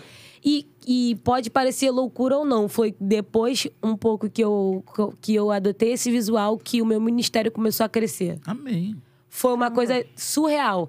Quando eu pensei assim, é agora que eu não vou pregar mais em lugar nenhum, é agora que eu vou estagnar. Fluiu. Ao ponto de eu chegar nas igrejas e, e os pastores falar: "É, Eu nunca ouvi nada do que você disse. Eu olhei você, soube que você pregava e te trouxe aqui na minha igreja. Minha primeira viagem missionária foi assim: eu fui para Brasília ministrar e a pastora, Sara, eu nunca ouvi você pregar. Mas é, uma jovem aqui da igreja me mostrou um vídeo seu, falou que você era pregadora. Eu falei, eu quero trazer essa menina aqui na minha igreja. Porque é, as pessoas, às vezes, chamam por curiosidade para falar: é isso mesmo? Quero ver se é isso mesmo. E aí, depois vem que o visual não interfere em nada. Em nada. Então começou a crescer. As igrejas começaram a me chamar. Essas novas igrejas que estão surgindo agora aqui são as church, né? As de parede preta, toba. que são julgadas, né? e, a- e, a- e açoitadas pela comunidade evangélica.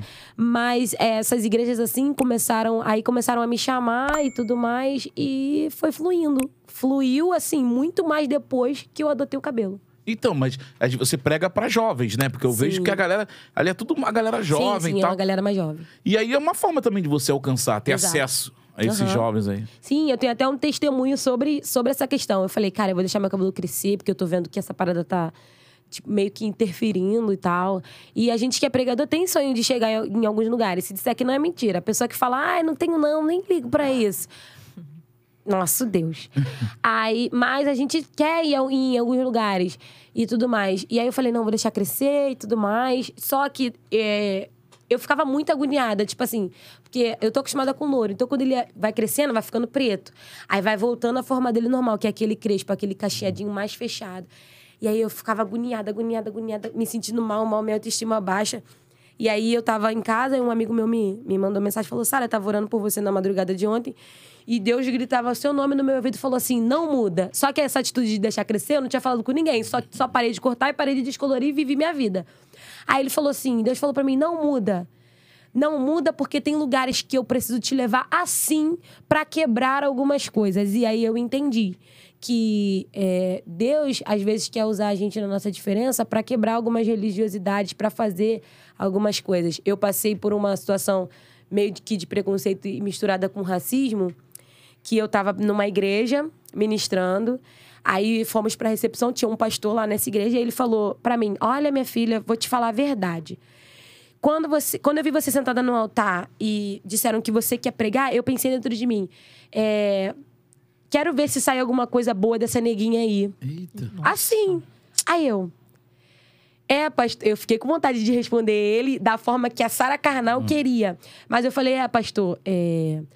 Natanael disse que Jesus veio de Nazaré e lá não, e lá não prestava pra nada e ele foi só o salvador do mundo. Boa. Às vezes Deus faz coisas grandes de coisas que ninguém dá nada. Aí ele, não, eu não quis te ofender. Eu falei, não, pastor, não ofendeu, não. Fica tranquilo. E aí eu entendi que Deus queria, na verdade, usar o meu visual pra mostrar pras pessoas que o que importa é boa essência. O- É barro, mas carrega boa essência. Se carrega boa essência, dá pra usar. Dá pra ser útil. E aí eu fui, deixei. E aí continuei com o meu visual. Não, Porque a e- religiosidade precisa ser exterminada do nosso meio pra ontem. Com certeza. Caramba, não, e, e- uma coisa dessa, falada num- num ambiente desse tipo. É- Existe, nossa. existe, De um, amiga. de um pastor, ma- né? É, não, já teve outro caso de, assim, não, não, assim, racismo? explícito, não, existe. Mas explicitamente, e, e para mim, não, graças a Deus. A gente sabe que tem gente que comenta, tem gente que fala, mas, assim, explicitamente não, foi só esse mesmo. É que essa questão do, do racismo é complexa demais, né? Porque Sim. às vezes não é tratado como. Nesse caso, acho que nem seria tratado como racismo, né? Não, Seria- ia, ser um- ia ser ia um ser- mal entendido. É, eles chamam de. Parece que é injúria racial, né? Que- Isso. Que, não chega a ser um. um não é isso, que Você que é um cara também. Porque diz que, que racismo só se o cara te impedir de entrar em algum lugar Por causa da sua cor. por causa da sua cor, aham. sua raça, né, no Sim. caso. E raça, eu acho que todo mundo é da raça humana, né, cara? Mas enfim, aí rola essas paradas. E agora eu- eu entendi a Biga ficar chocada porque vem de um pastor, né, Biga? Pô, Exato. me- mesmo se fosse injúria. se Ainda for que ele algo- não falasse a palavra neguinha, só o fato dele estar duvidando por ser talvez uma mulher, ou talvez uma mulher de cabelo curto, só o fato dele ter es- expressado a sua opinião, porque desde o momento que a sua opinião ofende alguém, ela tem que ser guardada pra você. Verdade. Você tem que pensar 10 mil vezes antes de você dar a sua opinião pra alguma pessoa em relação a tudo. Então você pensa, vai ofender a pessoa, então é melhor nem falar. Eu penso várias coisas de várias pessoas, na minha mente eu fico, cara, essa pessoa tá vestindo isso mesmo. Meu Deus, cara, que horrível. Mas eu vou chegar pra falar pra fulana, pô, fulana, se arrumou no escuro? Não vou. Você tem que pensar no que falar. Então, até pra você dar uma opinião, você tem que pensar. Eu acho que naquela hora ali, ele não pensou no que ele falou e usou as palavras erradas que levaram ele a uma conclusão totalmente precipitada. Não, e você foi tranquilona, né? Pra dar Eu tô uma, rindo dar do. uma Tu, tu resposta. se arrumou no escuro. Eu vou mandar essa pros meus amigos. Qual é, fulano? Tu se arrumou no escuro. Não, pro amigo vale. Pro amigo Pro vale. amigo vale, pro amigo vale. Amigo Qual é, na mano? brincadeira. Qual é, fulano? Tu se arrumou... Cara, é muito boa essa. Amei. Mas, Sara, aí você começou a pregar, mas eh, você falou da primeira, da primeira pregação e tal. Mas você começou devagar ou começou já? Porque eu vejo que você vai ali, meu irmão. Comecei assim. Já começou na pressão? Já comecei assim. Porque eu sou assim em, em tudo. Pra tudo. Então, acho que refletiu no altar. Eu sou muito Acelerado. pancada, tá vendo? Ó, eu tô falando aqui, eu tô falando, falando, falando, falando, eu falo, falo, falo, falo, como... Sou acelerada já, assim. É café Nasci não? de seis meses e meio, né? Daí já veio a minha pressa. Seis meses e meio. Seis Como meses assim? e meio. Nasci de seis meses e É muito prematuro. Muito, muito prematuro. Eu Fiquei na, na incubadora aí uns dois, três meses. Assim. A minha mãe foi liberada. E aí ela ia todo dia lá me ver. E os médicos falando que eu não ia sobreviver e que se eu sobrevivesse ia, ia ter algum tipo de deficiência, ia herdar. Ou, ou deficiência visual, ou auditiva e tudo mais. Mas quando minha mãe estava na minha gestação, né? Ela foi num ciclo de oração. E quando não dava ainda para ver o sexo, né, do bebê, naquela época não era tão avançada, 23 anos atrás. É, a irmã falou pra ela: Olha, Janaína, é, essa criança que tá no seu ventre é menina. E Deus está dizendo que o inimigo tem muita fúria na vida dela porque Deus vai usar ela. Mas é, ela vai nascer muito doente, mas Deus vai sarar ela e vai dar vitória. E, e Deus está mandando você colocar o nome dela de Sara Vitória. E minha mãe foi obediente até o fim. E colocou. Aí se cumpriu. Eu nasci, tal. Deus mandou um médico de São Paulo só pra cuidar de mim. Depois, quando terminou meu tratamento, ele foi embora. E aí, tamo aí. Eu tô aí, andando, falando perfeitamente, vendo. Porque onde Deus coloca a mão, não adianta o inimigo tentar atrapalhar. Mas sua mãe chegou a te falar o porquê desses seis meses e meio? Porque é, é- é muito prematuro, né? Não sei dizer mesmo. Ela nunca me falou, vou até perguntar. É boa, Tá aí, né? é uma boa. Curiosidade agora. eu Fiquei... Curiosidade até pra mim. É, porque geralmente, geralmente a gente vê aí um... a prima- Sete Sete, né? meses. Que já é cedo pra Já caramba. é muito cedo. Já é- seria acelerada naturalmente com sete meses. Com seis e meio, né? Caraca, mano, é, é muito, muito cedo. E, e- e- e você não ficou com nenhuma sequela disso? Nada. Nada. É, eu costumo dizer que a cama que a gente carrega não é o fardo da ferida, mas é a evidência do milagre. É, eu, um dos meus joelhos é meio tortinho. Se você reparar muito eu andando, você vai ver que eu ando realmente muito torto. E quando eu, eu percebo que eu tô andando torto, eu, eu chegava a pensar: Poxa, Deus, se tu fez o milagre, por que não fez compre- completo? E Deus falou pra mim: Não é a carga de uma ferida, é a evidência de um milagre. Eu não poderia falar sobre isso sem sair com uma, sem uma ferida, sem nada pra dizer. Deus fez. Então eu não olho como uma- um fardo de uma ferida, eu olho como uma evidência de um milagre. Deus disse para aquele homem: levanta, toma tua cama anda. Não tinha necessidade dele carregar algo que para ele demonstrava vergonha, porque ele passou 38 anos ali em cima. Mas quando Jesus chega, ele diz: levanta, toma tua cama anda. Porque lá na frente, o que evidenciou o fato dele estar andando foi a cama que ele estava carregando. Os fariseus disseram: por que, que você está carregando a cama? Se ele tivesse sem a cama, pode ser que talvez ele não tivesse sido questionado. Mas porque ele estava com a evidência do milagre nas mãos, Caramba. Alguém co- conseguiu conhecer Jesus. É, é o espinho na carne, meu irmão. É isso aí. Tem que levar a, a marca lá. Você, você é agente de viagem, né? Sou agente de aeroporto. Como é, como é que é? Que Gente, é maneiro. muito doido. É bom e estressante ao mesmo tempo. Eu falo que trabalhar na aviação é padecer no paraíso. É, é muito top, cara, você fazer parte do sonho de alguém. E a gente passa por tanta coisa. Esses, esses dias passou uns pais indo buscar o corpo de um filho lá não sei aonde. A gente vê pessoas que casaram ontem e estão todo empolgados para pegar o avião para viver o sonho da lua de mel. É muita, é muita história. A gente vê também situações de, tipo assim, pessoas que vão, levam idosos, fala, ai, leva ele logo, tipo assim, descasa. Então você passa por muita coisa ali. Não dá para você ser um robô, você tem que se realmente ser Humano. empático, você tem que ser humano, você tem que sentir o que, o que a pessoa tá vivendo ali. Não é só entrar no avião e chegar no destino, não. A Latam tem até um, um, um bordão. Fazemos com que os seus sonhos cheguem aos seus destinos. Legal. Né? E eu abracei essa ideia mesmo. E tô lá. Mas o que que faz exatamente um agente de viagem? Então, a gente de aeroporto é check-in, embarque e desem... é, check-in, despacho de bagagem, embarque e desembarque Então, de aquela, passageiros. Você é aquela menina que fica ajudando a gente ali no embarque. Que... Isso, que vou lá, traquei o seu cartãozinho, falo pra você descer. Falo assim, eu preciso despachar essa bagagem. Vocês já, vocês já tiveram que despachar a bagagem assim, em cima da hora? Eu sou aquela menininha não, que pega a sua bagagem. Eu sou o cara mais organizado para viajar do mundo. Eu gosto de preparar tudo antes. Agora tem check-in online também. né? Check-in Eu automático. já faço já e já vou lá, entrego para poder não ter dor de cabeça. É, E, agora tem- a bagagem de mão também pode ser despachada, né? Pode ser despachada Na hora sem que você vai custo. fazer essa. Antes de você. Você vai lá, né? Embarcar. despa- você, de- desemba- você despacha aquela mala grande, né? Que tem que, tem que Pode despachar já ali mesmo. Aí não, então, aí tem a pequena. Isso, pra a entrar pequena- no, no avião. Aí, aí na hora tem gente que tá, agora tá pegando a, A de mão. Sim, mão, mas né? já no, por exemplo, se você leva uma grande, se você já quiser despachar sua pequena lá embaixo, onde você despacha a grande, já pode, sem custo. Aham. Aí, pô, aí, quando atinge a, a ocupação da aeronave, aí a gente é obrigada a despachar. E é mais difícil. Porque tem gente que tem muita resistência, tem gente que não quer de jeito nenhum e precisa. Aí começa aquele caos ali. Eu passei por uma situação, gente, olha, eu falo, Deus me testa naquele aeroporto 25 horas aí, por aí. dia. Estou eu no finger, que é o, o que você desce pra, pra entrar na aeronave. E tô eu tendo que despachar essas bagagens. Eu, senhores, por gentileza, quem não houver bagagem de rodinha, pode ir entrando. E quem tiver, a gente vai despachar. Só que lá atrás estava quem? Pastor Cláudio Duarte. Eita. Falei, meu Deus. Tava ele lá. E eu acho que não ouviu. Aí eu fui despachando. Aí tinha uma senhora muito resistente. E naquele dia, eu acho que foi Deus mesmo falando: minha filha, não dá mau testemunho agora, porque eu vou te testar. É, aí ela tava muito resistente. Eu falei, senhora, eu queria muito que a senhora conseguisse levar a sua bagagem, mas infelizmente não tem como. O BIM tá sem espaço. Eu estou aqui só fazendo meu trabalho. A senhora, por favor, me ajuda. Despacha a sua bagagem. Acho que ela ficou com pena de mim e despachou. E um outro colega estava meio que sendo rude com outro passageiro. E quem estava atrás dessa mulher? O pastor Cláudio Duarte.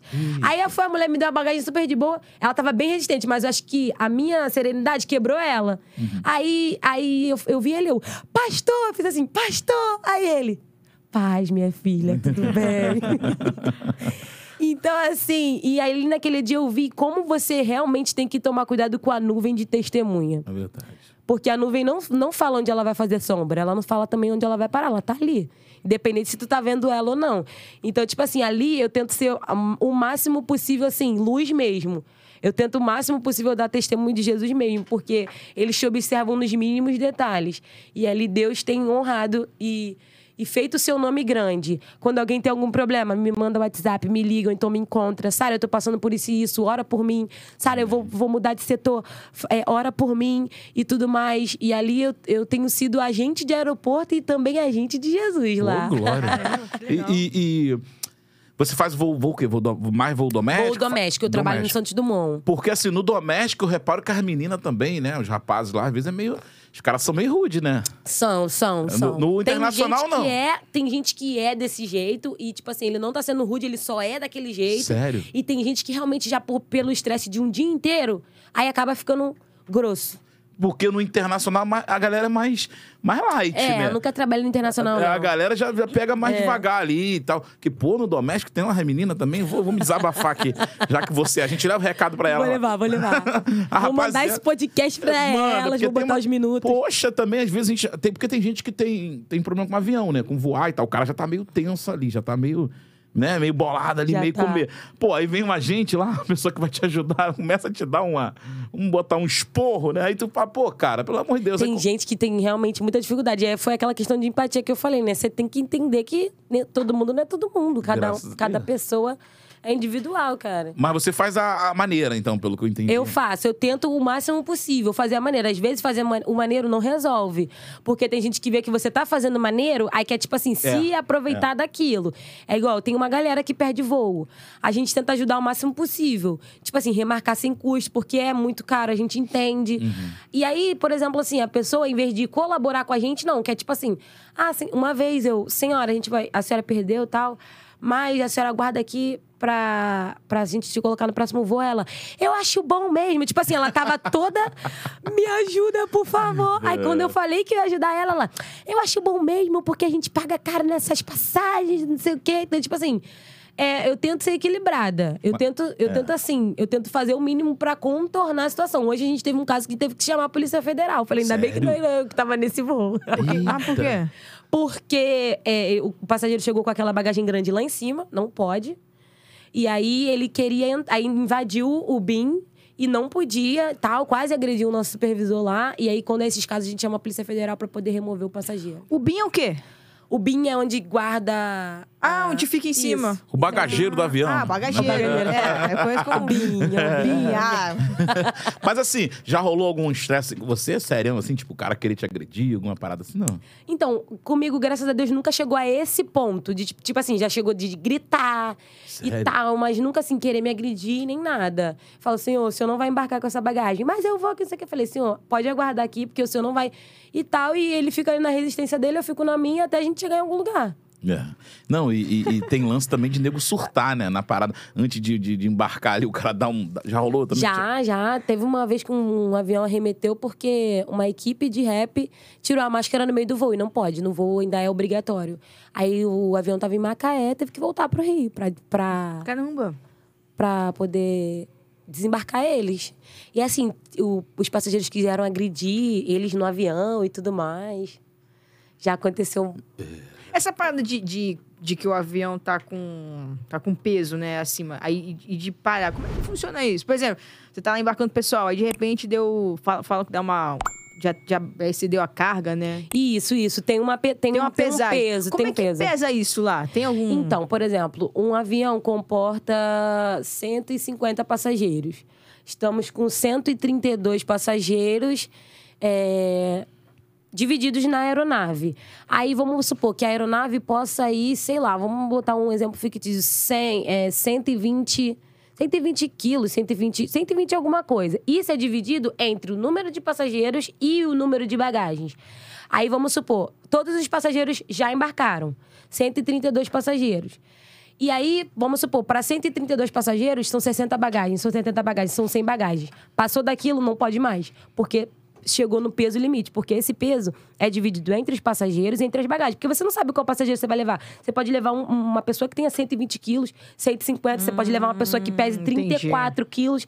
Então, você nunca tem a- aquilo ali, você não vai falar assim, ó, sobe aqui na balança, por favor, pra gente anotar o seu peso. Então, esse peso é dividido entre as bagagens e o passageiro. Então não tem uma balança aí. né? Não tem, não tem. Por exemplo, ou então quando acaba o espaço no BIM, né? Se acabar o espaço no BIM, não tem onde botar a mala. Tem que despachar. Caramba. Então, você, então é vocês que fazem essa, essa- esse cálculo? Isso. Tipo, isso. Entrou uma menina aqui que, que pesa Não, quilo. não. É isso? A- a- de Aquela. pessoas, não. Nunca de pessoas. Sempre de bagagem. Por exemplo, o, o espaço no BIM se excedeu, mas tem um BIM lá atrás que tem uma, duas, três. Então, por exemplo, se desceu 100 passageiros, dois passageiros tinham quatro bagagens. Porque tem isso, como é de mão, o pessoal vai levando. Aí vai levando, tipo assim, um passageiro às vezes tem três bagagens, uma mochila, duas de mão. Aí vai colocando. Aí a gente, a gente faz esse parâmetro. Também tem a questão do horário do embarque. Se, é, se a gente, se todos os passageiros forem colocar a bagagem no BIM, é, a, gente, a gente não consegue atingir a meta de fechamento do voo.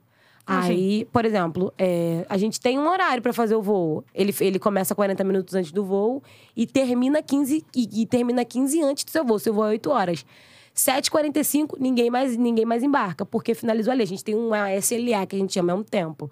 Então, isso de despachar bagagem torna o embarque mais ágil. Porque o passageiro não vai ficar procurando espaço, não vai ficar é, colocando. Mas tudo tem a ver com a contagem de segurança. Se a contagem de segurança atingir, o controle fica em comunicação com a cabine.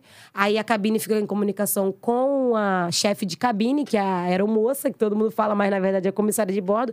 E ela fica em comunicação com a gente. Ela diz: olha, excedeu. Vamos despachar. Aí é, acontece o despacho. E aí, como é que é pra dar o aviso? Já deu aviso já? Aí, senhores, é, o espaço. O, o espaço da aeronave cedeu, a contagem de segurança foi excedida, a gente vai precisar despachar sua bagagem de mão. Aí começa a confusão. Porque ninguém quer despachar. Aí começa o negócio. Eu boto embaixo da, da- da- do, do banco. É, não sei se é permitido. A não. mala Eu- de eu rodinha? Não, eu boto mochila. Não, Mochila. mochila, Pode, bolsas né? e mochilas abaixo do assento. Pode, né? Pode. Ah, então beleza. Porque eu tenho um negócio de um remédio que eu tenho que levar. que eu não vivo sem, que eu não vou fazer Não, comercial. Mas tem que levar esse remédio, senão dá ruim. Eu já até sei qual que é. Já que eu já sabe. fui. Eu, eu não sou mais escravo do. Não é não? Conseguiu se livrar disso? Graças a Deus. O que que você fez? Agora eu uso inalador. Ah, é? Eu fiz também, não É? adianta. Usei Vic também, que o médico passou Então, cheirando. Eu, eu, Deus me livre, eu não sei o que é isso. É, é... Processo, processo. Mas tem uma galera que faz isso, que leva esses remédios. Tem. Tem, um- uma galera que tem, leva. Tem, um, tem uma... Tem uma parada também da quantidade, né? Que não pode passar Isso. de... Então, no, no- no doméstico, isso quase não acontece. rola- não rola. Quase não rola. O negócio é no internacional. Internacional. Quase não.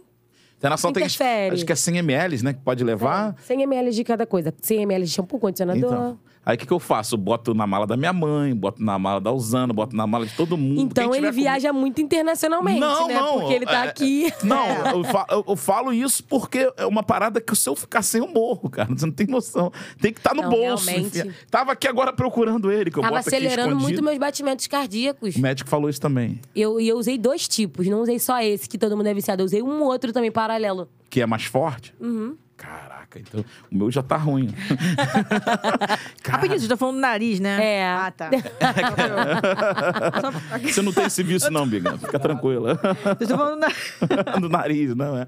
É que é E vício. é daquele negócio de botar gota, né? Isso. Ah, tá. Não, mas eu tenho outros também. Tem outro que espirra, tem o que Tem o que cheira. coloca. É, mas nenhum deu certo, só o de... De, de, de- De gotas. É, Eu tô vendo aqui o Alex aqui, ó. O Alex tá com a gente aqui na live. O Alex tá sempre junto. Ele é lá da igreja também, participa com a gente lá do- da- das transmissões. Ele também tem esse problema. Inclusive, ontem eu presenteei ele. Eu tinha roubado três dele, né? E agora eu voltei com três e dei a ele. Sério, cara. Ele... Ele ficou, ele ficou bolado. Não, é porque eu tinha, eu tinha esquecido de um, um- três lá na igreja, lá na, na- na- na mídia. E aí ele, ele levou, eu- ele levou também três e colocou. Aí a gente não sabia que era o quê. Eu peguei o dele, cara. Agora eu fui devolver. Tá pago, hein, Alex? O pessoal do meu Deus. trabalho tá, em, tá aí na, na live. Tá, rapaziada. Maneiro, maneiro. Gente, um beijo. Pessoal do Santos Dumont, amo vocês. É no Santos Dumont? Santos Dumont. Pô, legal, legal, legal. Mas assim, tu tem, tu tem, tu consegue conciliar o seu, o seu, o seu trabalho com a sua itinerância? Dá pra fazer os dois? Então, até, até o momento dá. É, vou confessar que de uns tempos pra cá tá ficando um pouco puxado pra mim, mas eu vou levar até onde eu posso. É, essa semana agora, pregamos numa mini vigília sexta-feira. Mini vigília acaba tarde, aí tem um momento de comunhão e eu acordo é, duas e meia da manhã, porque eu pego quatro. Eita. Então eu dormi assim meia hora e aí acordei para ir trabalhar. Aí no outro dia eu saí 10 e meia para poder ir pro interior do Rio.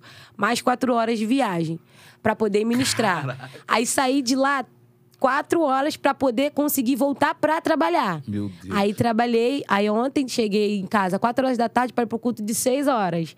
Aí hoje eu trabalhei também. Amanhã vamos trabalhar de novo. E aí eu vou levando como eu posso. Troco horário, troco escala, peço folga, imploro folga e, e vou e faço. Mas a galera lá te acompanha, né? Que eu tô vendo que estão na live aqui também. acompanha, acompanha, eles uma força. gostam. Eles gostam, eles gostam. Eles me chamam de varoa Ah, é lá no trabalho. Maneiro.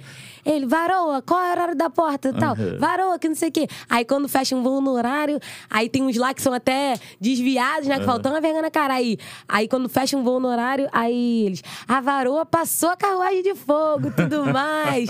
Isso aqui, eles lá, Cara, que eles gostam. Mas aí você, você, você não vive ainda da itinerância, pelo que eu Não, percebi. 100% não. Mas você pre- pretende. Então, um dia, um dia, se Deus me permitisse, me fizer chegar nesse ponto, ao ponto de que eu não consiga mais conciliar, porque eu costumo dizer que Deus nunca vai chamar você se você não tiver que abrir mão de alguma coisa. E hoje, a itinerância para mim é uma opção, porque eu tenho minha profissão. Não é uma coisa que eu vou fazer porque, ah, eu gosto, estou fazendo nada da vida, vou pregar, vou viver do ministério. Não. Eu tenho uma profissão, eu tenho meu trabalho, eu tenho minha forma de sustento. Então, se um dia eu precisar abrir mão disso para viver o que Deus tem, eu vou saber que é realmente Deus. O dia que eu não conseguir mais conciliar. Hoje tem convites que eu não aceito, porque eu tenho esse compromisso do trabalho. Também ajudo minha mãe hoje em dia. é, basicamente, parte da renda da minha casa é minha. Então, assim, é, eu acho que eu, meio que eu tô esperando o aval de Deus para isso acontecer. O dia que acontecer, eu vou. Mas por enquanto, eu vou permanecer no, no trabalho mesmo. Assim, no trabalho, assim, de carteira assinada, tendo um compromisso e tudo mais. Porque também tem um- uns projetos mais pra frente de ser autônomo, de ter um próprio negócio, uma empresa, quem sabe. Legal. Entendeu? Nesse ramo de moda, eu acho que eu iria me dar muito bem. E aí, por enquanto, a gente tá lá. Porque a aviação aconteceu por acidente, mas eu amo. Ah, é? Por acidente? Aham. Como é que você entrou na aviação? Então, tudo começa pela minha mãe. Entendeu? mãe- Sua mãe. A mãe é o, Tudo gatilho. Tudo começa pela minha mãe. Ela acordou um dia e falou: Olha, Deus me deu um sonho e falou que um filho meu vai andar muito de avião. E na época a gente fazia jiu-jitsu. E a gente era muito empenhado, ia pro treino todo dia, treinava, é, lutava todos os campeonatos, campeonato regional, estadual. Então a gente já ficou naquela expectativa de que meu irmão de 18 anos iria se engatar nessa questão de jiu-jitsu e ia viajar e tudo mais. E aí, no meu, do meu muro, dá pra ver o galeão. E eu sempre sonhei com andar de avião e tal, tal, tal. Sempre quis andar de avião, sempre quis. Porque eu sempre ouvi as promessas de Deus. Prepara a mala, tira o passaporte. Eu obedeci? Não, porque ainda não tirei o passaporte. Mas a gente vai resolver isso ainda esse ano.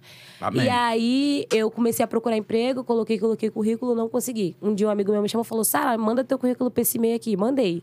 No outro dia, o CIEE, que é o Centro de Integração de, de Emprego e Escola, você que é jovem adolescente que nos assisti- nos assistindo aí, dá um pulo lá no centro ou se inscreve no site que você está procurando um jovem aprendiz que quer trabalhar. Muito, eles são muito sérios lá. E aí me chamaram, participei da entrevista, passei como jovem aprendiz na Latam, num, num setor interno. Aí eh, fui efetivada um ano e cinco meses depois. Aí esse setor que eu tava foi terceirizado no Galeão, fui pro Santos Dumont. Aí esse mesmo setor terceirizou a nível Brasil, que era o trabalho que eu Legal. fazia. Eu fui demitida e um mês depois fui recontratada no check-in. Cara, que, legal, maneiro. E aí caiu pra dentro da, da, da aviação. né? Caí pra dentro da aviação. O pessoal fala, faz é, curso de aeromoça, de comissária. Aeromoça, meu Deus. Tem vontade de Comissária, fazer? não tenho. Porque quando você sabe o que Deus tem, você não perde tempo investindo naquilo que ele não falou. Deixa eu só interromper vocês rapidinho, porque eu acho que minha mesa aqui deu ruim. Meu Deus.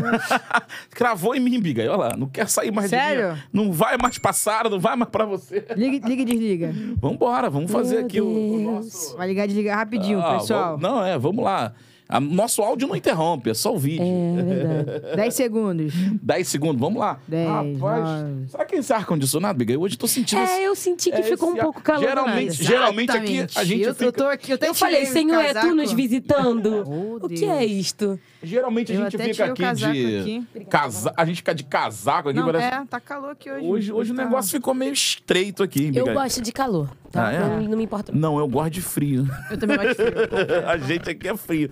Hoje o negócio ficou quente, estranho esse ar-condicionado. Será que, que babaram o nosso ar-condicionado aí, Miguel?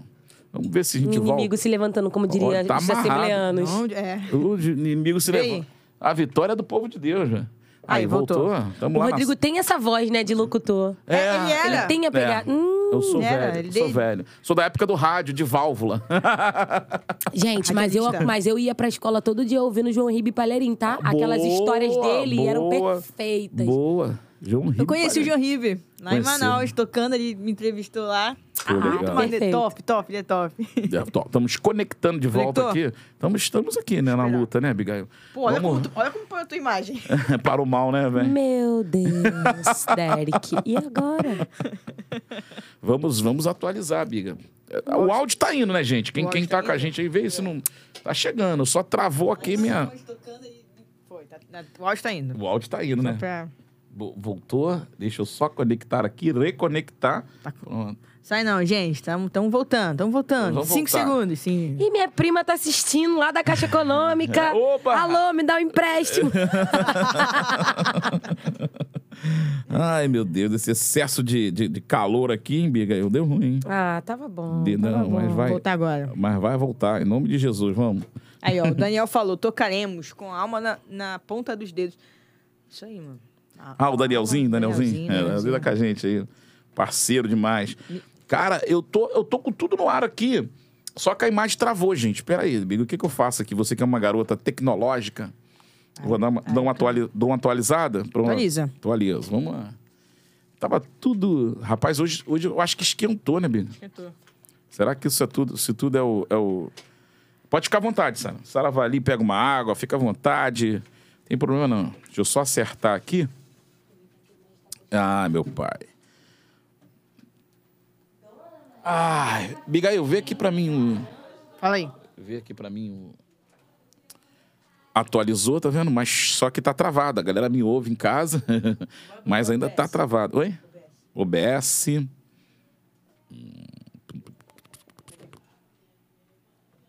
Hum, hum, hum. Só, só se for parar, se for fechar, tem que interromper.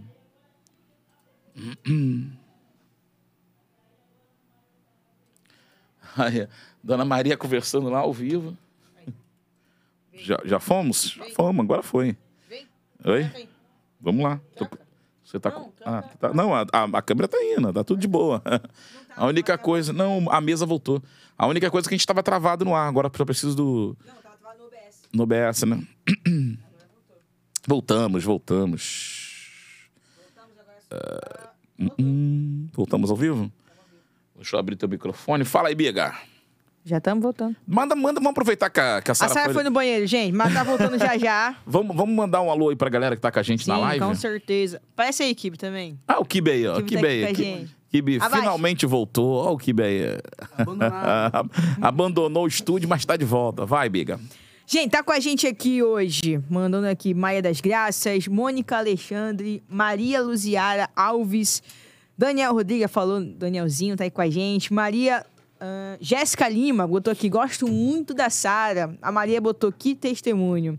Ah, Miguel Viana botou aqui. ah, a internet pode ser uma ferramenta poderosa para quem sabe usá-la como a Sara faz bem. Deus abençoe a todos. Bianca Chagas botou aqui, que testemunho lindo. Biga, pode, podia chamar ela pro culto do Soltinho. Legal, boa, vamos boa, chamar. boa. Vamos chamar Soltinha sim, lá os adolescentes lá da igreja. Ah, lá, top. adolescente. Gabriel Torres, a braba, vai cantar pra gente? Meu Deus, é o tecladista. Você tá me zoando, né, Gabriel? O Isaac também botou aqui Sarinha. O Alex botou um salve ao melhor podcast do mundo gospel. Pô, valeu, Alex. Valeu, Alex. Alex, Pô, na moral, nossa, sempre. nossa, nossa câmera um. Cláudia Alves também tá aqui com a gente. Ah, é isso, o pessoal tá falando aqui que voltou. Show de bola. Raquel Luz, mamãezinha tá aí, Aí, ó. online. Mãe da Biga? Mãe da É. Biga, mãe da Biga. Tia, fala pra mim se a Biga come muito ou come pouco. Tô- Come eu, eu- eu tô de dieta agora, sabe? ah, é? Isso aí. Hoje é segunda, ué. A dieta sempre volta na segunda. Sim, é verdade. E naquela hora entendeu? do almoço ali, era dieta? aqui, né? Eu comi alface. Eu vi. viu. aham. Eu ficava com essa desculpa até descobrir que, eu me- que tava com uma idade corporal de 36 anos. Tem isso também? Tem. Eu tenho Nutri também. Caramba, mano. Deus me deu, Deus me deu, Deus deu pessoas pra cuidar de mim, sabia? Amém. Deus Amém. deu pessoas. A, Ros, a Ros- é, Rosana cuida de mim, minha, minha terapeuta. A Jussara. é, eu falo que ela é Nutri das famosas, né? Que ela é nutricionista da missionária Raquel Lima. Pô, legal. É, Pô, aí ela, nega, eu quero cuidar de você. E Deus me deu pessoa pra cuidar de mim. Eu fui lá fazer minha consulta, eu, tava com idade, eu tô com a idade corporal de 36 anos. Sério? 36 Mas como é que é essa parada de idade corporal? Você faz a, bio, a bioimpedância, que é a, a pesagem, ela calcula a porcentagem de gordura que tem no seu corpo. Sério? Então não vou nem fazer isso, Bia. Vai dar uns 70 anos no meu. Alô, Zana! Não, não esquece, não vou fazer não. Deixa isso quieto, que senão vai, vai bater 80 anos minha idade corporal. Meu Deus do céu. É, é, eu, eu queria voltar no assunto que você falou no início sobre o, o termo perdido dentro da casa, né? Eu acho que é, um, é uma, algo a se falar e é, e é muito importante. O que, que, que seria, a primeira pergunta, o que, que seria o perdido dentro da casa? Só para quem, para alguém que está ouvindo a gente, até mesmo se familiarizar, poxa, acho que eu também estou perdido dentro da casa. O que, que seria isso, Sara? Esse perdido dentro da casa é quando você perde as expectativas é, num Jesus que está presente, mas às vezes é, para você ele não é presente. Vamos supor que você esteja passando por algo e aquilo que você está passando cega você diante do que, do que Deus já disse lá atrás.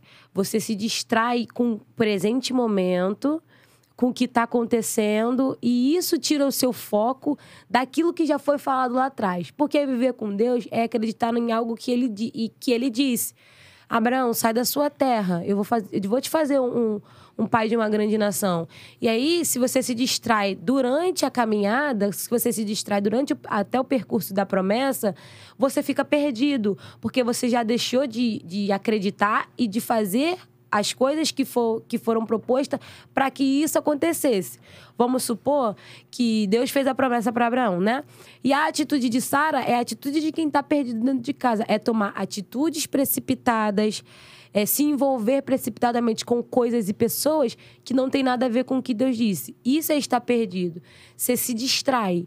Você para, você, você perde a expectativa daquilo que Deus falou. A gente, eu falo muito que a gente perdeu a expectativa da volta de Jesus. Porque se tivéssemos com, esse, com a certeza do que ele falou, eu vou preparar um lugar para vocês. A gente estaria com um evangelho muito diferente, a gente estaria ganhando muito mais pessoas, porque elas seriam envolvidas pela saudade de um lugar que a gente nunca foi, mas que a gente ouviu que existe e que está sendo e que, e que tá preparado para nós. Então isso é estar perdido. Você se distrai dentro de um ambiente que era para ser totalmente seu, que era para sua fé governar. Aí você vive de qualquer forma, você vai por ir, você não tem mais aquela paixão, ir pro culto pra você já se torna chato, cantar pra você já se torna comum, você perde a presença, né? Outro exemplo básico que eu dou disso é de Maria e José e de Sansão. A Bíblia diz em Lucas 2, 42 que José e Maria estavam subindo para festejar a festa da Páscoa. Quando eles voltam, eles caminham o caminho de um dia e só depois de um dia eles percebem que Jesus não está mais entre eles. O que é isso? É o comodismo de um caminho. Já está na mente. Eu já sei qual esquina que eu vou virar, já sei qual beco que eu vou entrar. Então eu não preciso perceber, porque está no automático. Aí você caminha um dia inteiro sem a presença de Jesus. Aí quando você chega lá no lugar que é o lugar fixo, que é o seu lugar, você percebe, pô, Jesus não está aqui.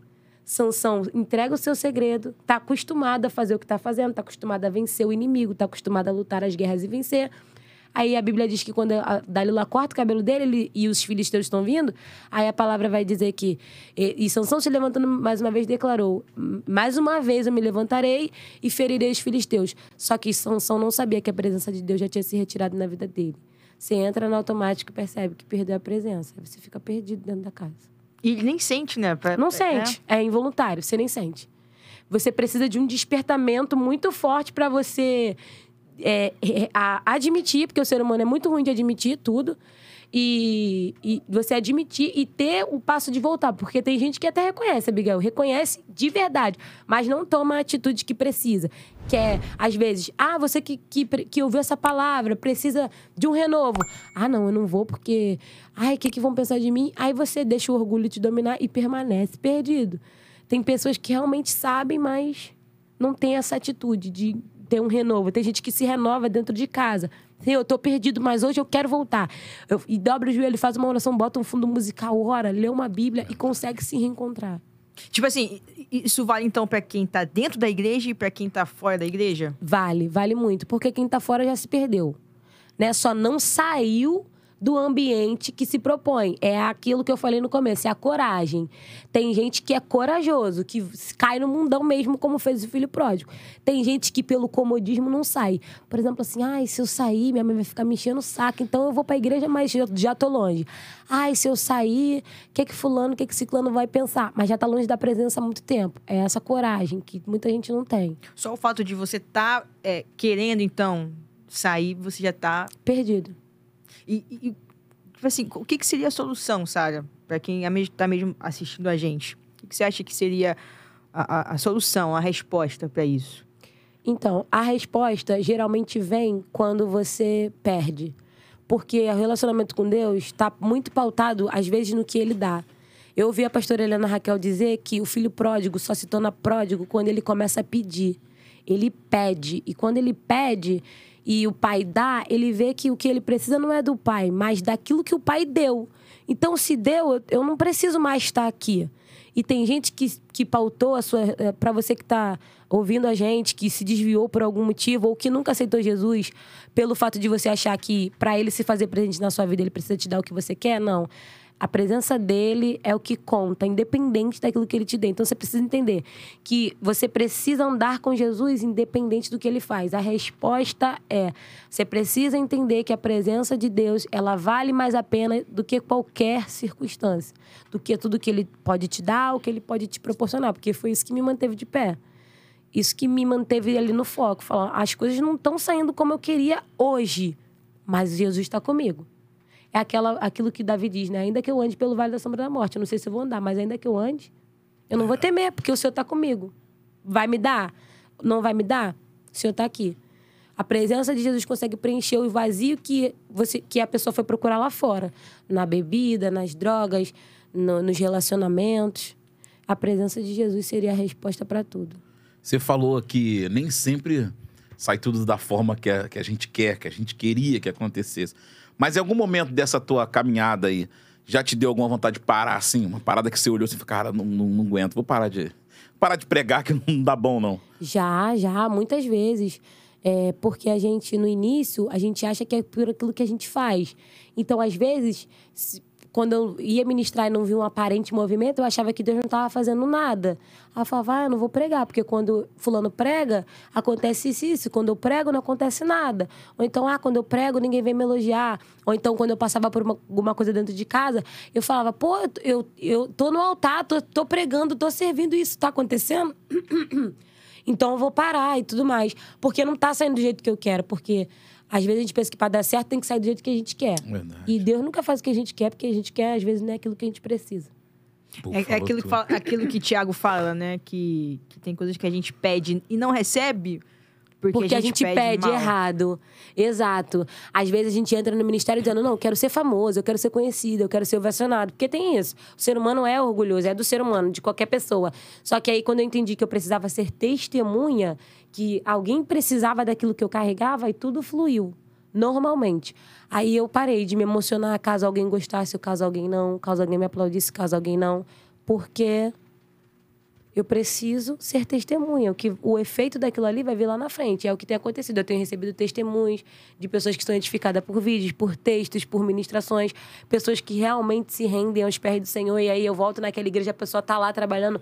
Cara, eu fico muito alegre Amém. quando isso acontece, porque eu falo assim: tá, tá concluído, tá pronto. Se uma alma se rende aos pés do Senhor, se todos os crentes não entenderam nada, mas se uma alma se rende aos pés do Senhor, eu cumpri aquilo que me foi proposto. Aí pronto. Aí sai, agora sim eu consigo entender que o jeito que. As coisas podem não acontecer do jeito que eu quero, mas elas estão acontecendo do jeito de Deus. E eu vejo que você fala em relação à fama, mas a gente vê que agora, por exemplo, você tá. É um sucesso no, no Instagram, né? É. Já tá quase ali 50 mil seguidores Meu ali te Deus, seguindo. E aí, tipo, é, é, isso foi programado? Você Não. quis fazer assim, não, vou fazer um, um Instagram pra divulgar? Ou foi meio que. Fluiu.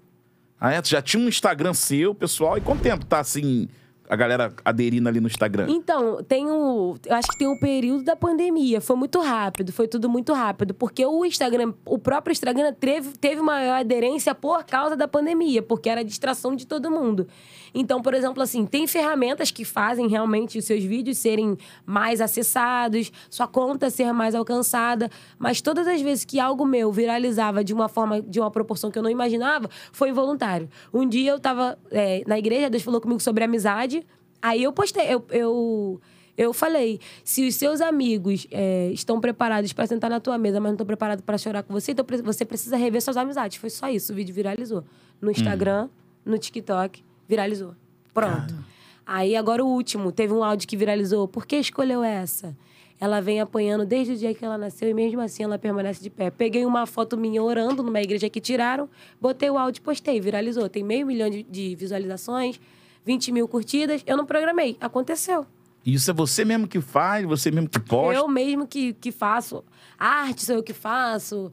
É tudo, eu que faço, sozinha. Não tem uma equipe. Não que... tenho nada. Porque a gente vê que tem, hoje em dia tem uma galera que é meio artista, né? Já tem já uma É. equipe que cuida. Eu e tenho, uma, eu tenho uma pessoa que me ajuda, me auxilia nas agendas. Na medida do possível, eu tento responder, mas aí ela me auxilia, porque às vezes eu não tenho realmente o tempo hábil para dar atenção que talvez aquela pessoa que queira marcar uma agenda quer ou mereça. Aí ela me ajuda, mas fora isso, É mais é pra, eu e eu. mais pra poder controlar mesmo ali, pra Isso. você não, não se perder. A pergunta é, é, você, você faria mais agenda se você não tivesse nesse trabalho Claro, secular, né? Com certeza. Então já Com de, certeza. de repente é o momento já de Meu Deus, olha aí, Senhor. Olha uma aí, profecia Senhor. aí. né? Não, eu, eu- eu vejo que você é uma pessoa, 23 anos, né? Então, assim, e, e conciliar trabalho e ministério, né? E, e foi até um podcast bacana que a gente teve com um casal, a, a Jane e o esposo dela, né? Ah, sim, sim, E- sim. E, foi muito interessante porque a gente falou um pouco sobre a, a, a obra missionária dele. Até mesmo com o Felipe também, É. né? Então, assim... Felipe Karen, né? Isso, né? Missionários na Índia e, e os outros são aqui do Sara Nossa Só Terra. a gente Exatamente. top que vem aqui. Pô, Graças a Deus. graças Deus- a Deus. Por isso que você tá aqui, Sara. É, hoje. E aí, tipo assim, foi, foi, uma, foi um- um- uma conversa que a gente teve com relação a, a, a essa conciliação em trabalho, porque hoje em dia tem muita aquela, aquela frase de jovem, né? Não, deixa eu me formar primeiro, deixa eu passar no concurso primeiro, que aí eu me integro na igreja. Ou então até mesmo, pô, não tenho tempo para isso. Deixa, eu estou, né, com esse trabalho aqui. E aí você, ao contrário, você faz os dois, né? Para que para um jovem desse que, que, que tem essa, essa, esse pensamento de não, igreja só depois que eu me formar. só depois que eu passar no concurso? Ou então igreja não, ministério. É, vamos usar a palavra ministério, porque a gente precisa entender que nem todo mundo foi chamado para o ministério. Essa coisa de servir só o ministério. E uma coisa que eu aprendi com meu pastor Silas, eu o amo demais. Nossa, eu amo aquele. Olha, eu vejo ele e falo, e aí, terra? Ele fica rindo, fala, você é doida. Eu falo, eu sou. É, ele, ele ensinou muito pra gente, eu peguei isso. Você pode exercer seu ministério em qualquer âmbito que exista. Você pode servir a Deus sendo um juiz, você pode servir a Deus sendo um advogado, mas não seja negligente o suficiente para abandonar algo que Deus colocou na sua mão. É, antes da gente ver o negócio ali da tela, né, que o Rodrigo tava falando, tava falando para você, que você me perguntou se eu tenho vontade de ser comissária de bordo, e eu falei que não, porque eu não perco tempo investindo no que Deus não disse. O que, que Deus diz para Jonas? Jonas, vai para Nínive. Eu tenho um povo lá que eu quero converter. O que, que ele fez? Pagou. Ele não foi de favor ou não custava nada, custou para ele. Ele financiou o que a voz de Deus não disse. Então, quando você financia algo que Deus não disse, você investe em projetos falidos e coisas e você vai viver num ciclo vicioso. Tem pessoas fazendo concurso e Deus chamou pro ministério e não passa de jeito nenhum. Faz prova para marinha, faz prova para isso, faz prova para aquilo e não passa porque não é aquilo que Deus quer. Então, toda vez que você ficar naquilo que Deus não quer, você vai ver frustrado. Aí você entra na igreja e fala: "Deus, estou frustrado". Por quê? Tá olhando pro lado errado para esses jovens, cara, é, se alinhem com Deus e vejam o que Deus quer. Porque realmente nem todo mundo vai nascer pro ministério. Nem todo mundo vai ter que largar o emprego para poder ir pregar, nem todo mundo vai ter que largar a família para poder ir lá pra África. Mas quem faz isso tem que ter a sensibilidade de entender qual é o momento de fazer e quem não faz, entender. Ah, eu tô, eu tô, eu tô sendo menos crente, eu tô menos voltado pro reino porque eu não quero deixar de fazer minha faculdade para servir o ministério? Não. Eu vou fazer minha faculdade porque na odontologia vai ter alguém que eu vou atender no meu consultório que eu não vou consertar só o sorriso dele, eu vou consertar a alma. Eu vou julgar uma causa de alguém que tá passando por um processo muito difícil, o pai não quer pagar a pensão e Deus vai me usar ali para ganhar essa causa. É essa sensibilidade que a gente tem que ter de identificar o que Deus quer de, de nós. É. Pode ser usado em qualquer lugar, inclusive no podcast, né, Biga? Ai, meu Deus, principalmente aqui. Eu tô amando minha voz aqui nesse Pô, lugar. Tá e olha legal. que eu não gosto de me ouvir. Sério? Não gosto. Não gosta de. Uh -uh. É por quê? Eu vejo um vídeo meu e fico agoniada. Eu falo, meu Deus, como grita essa garota. Não, acho que não grita, não. Eu acho. Tá sendo falsa, Abigail. Que é, Não, ela fala, fala no, no, Eu falo consideravelmente alto. É, ela gosta Eu não falo alto, eu falo consideravelmente alto. É, ela é sembreana raiz, Sembreana. A raiz, aquela que, entendeu? O volume é 6 dB, amigo. Aquela que o sonoplasta fica meio. Fica doido. Mas é maneiro, porque é um estilo de mensagem, né, cara, que, que sei lá, acho que a galera curte, Gosto. né? Porque tem a, a gente que Chacoalha a pessoa, É, sabe? cara, é uma Exato, parada... dá que... aquele... Isso. Vamos acordar, vamos acordar. A gente é batista, mas a gente é batista renovado, né? Então nossa batista Tem umas batistas que eu acho que essa de vocês que é camuflada, cara, que é a assembleia. É, não, a nossa é. assim, batista, tu fala assim. É tu verdade. entra lá, tu fala, é assembleia, cara. Não, a nossa é assim, desse Se, tipo. se tu for quarta-feira à tarde, então vai É. ter assembleia. Tem tarde da benção, culto da tarde da- Eu vitória. ministrar lá no pastor Cláudio Duarte, né, no projeto Recomeçar. Aí o, o pastor de lá, olha, o pessoal, o pessoal tá perguntando se aqui é recomeçar mesmo. que eu fui na, na- Como é que chama? Manhã com Deus, pastor Sidney. Ih, meu Deus, tô amassando um negócio aqui. Fica à vontade, não tem problema. Não, tá saindo minha voz aí? Tá, tá, tá. lá. Aí o pastor tá sumindo de vez em quando. Deve Vê ser o se é- plugzinho aí. Ah, vê o plug Vê aí, equipe, aqui. pra ela. Ajuda. Aí, beleza. Deus. Foi, Foi? foi. Ih, meu Deus, agora eu parei de me ouvir. Vê Parou é o de se ouvir. Deve ser o volume, então, né? Será Não, que é- acho deve que é ter o cabo, desligado? Liga aí, que Ai, digo. conecta aí de novo. Agora foi. Foi.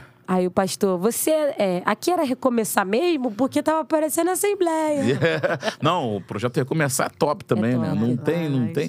Não tem essa parada de, de, de igreja devagar. Igreja no- na pressão, né, Biga? Lá é top mesmo. demais, lá é top demais. Mas vamos lá, vamos falar um pouquinho agora. Caramba, a hora passa, a gente nem percebe, né, Bia? Nem só, vi. só Jesus na causa. Ah, Só pra, pra terminar, e, e- e você falou sobre casamento aí, que você brincou que a Nayane também vai, vai casar. Uhum. Não, casou, Casou e tá você quer casando.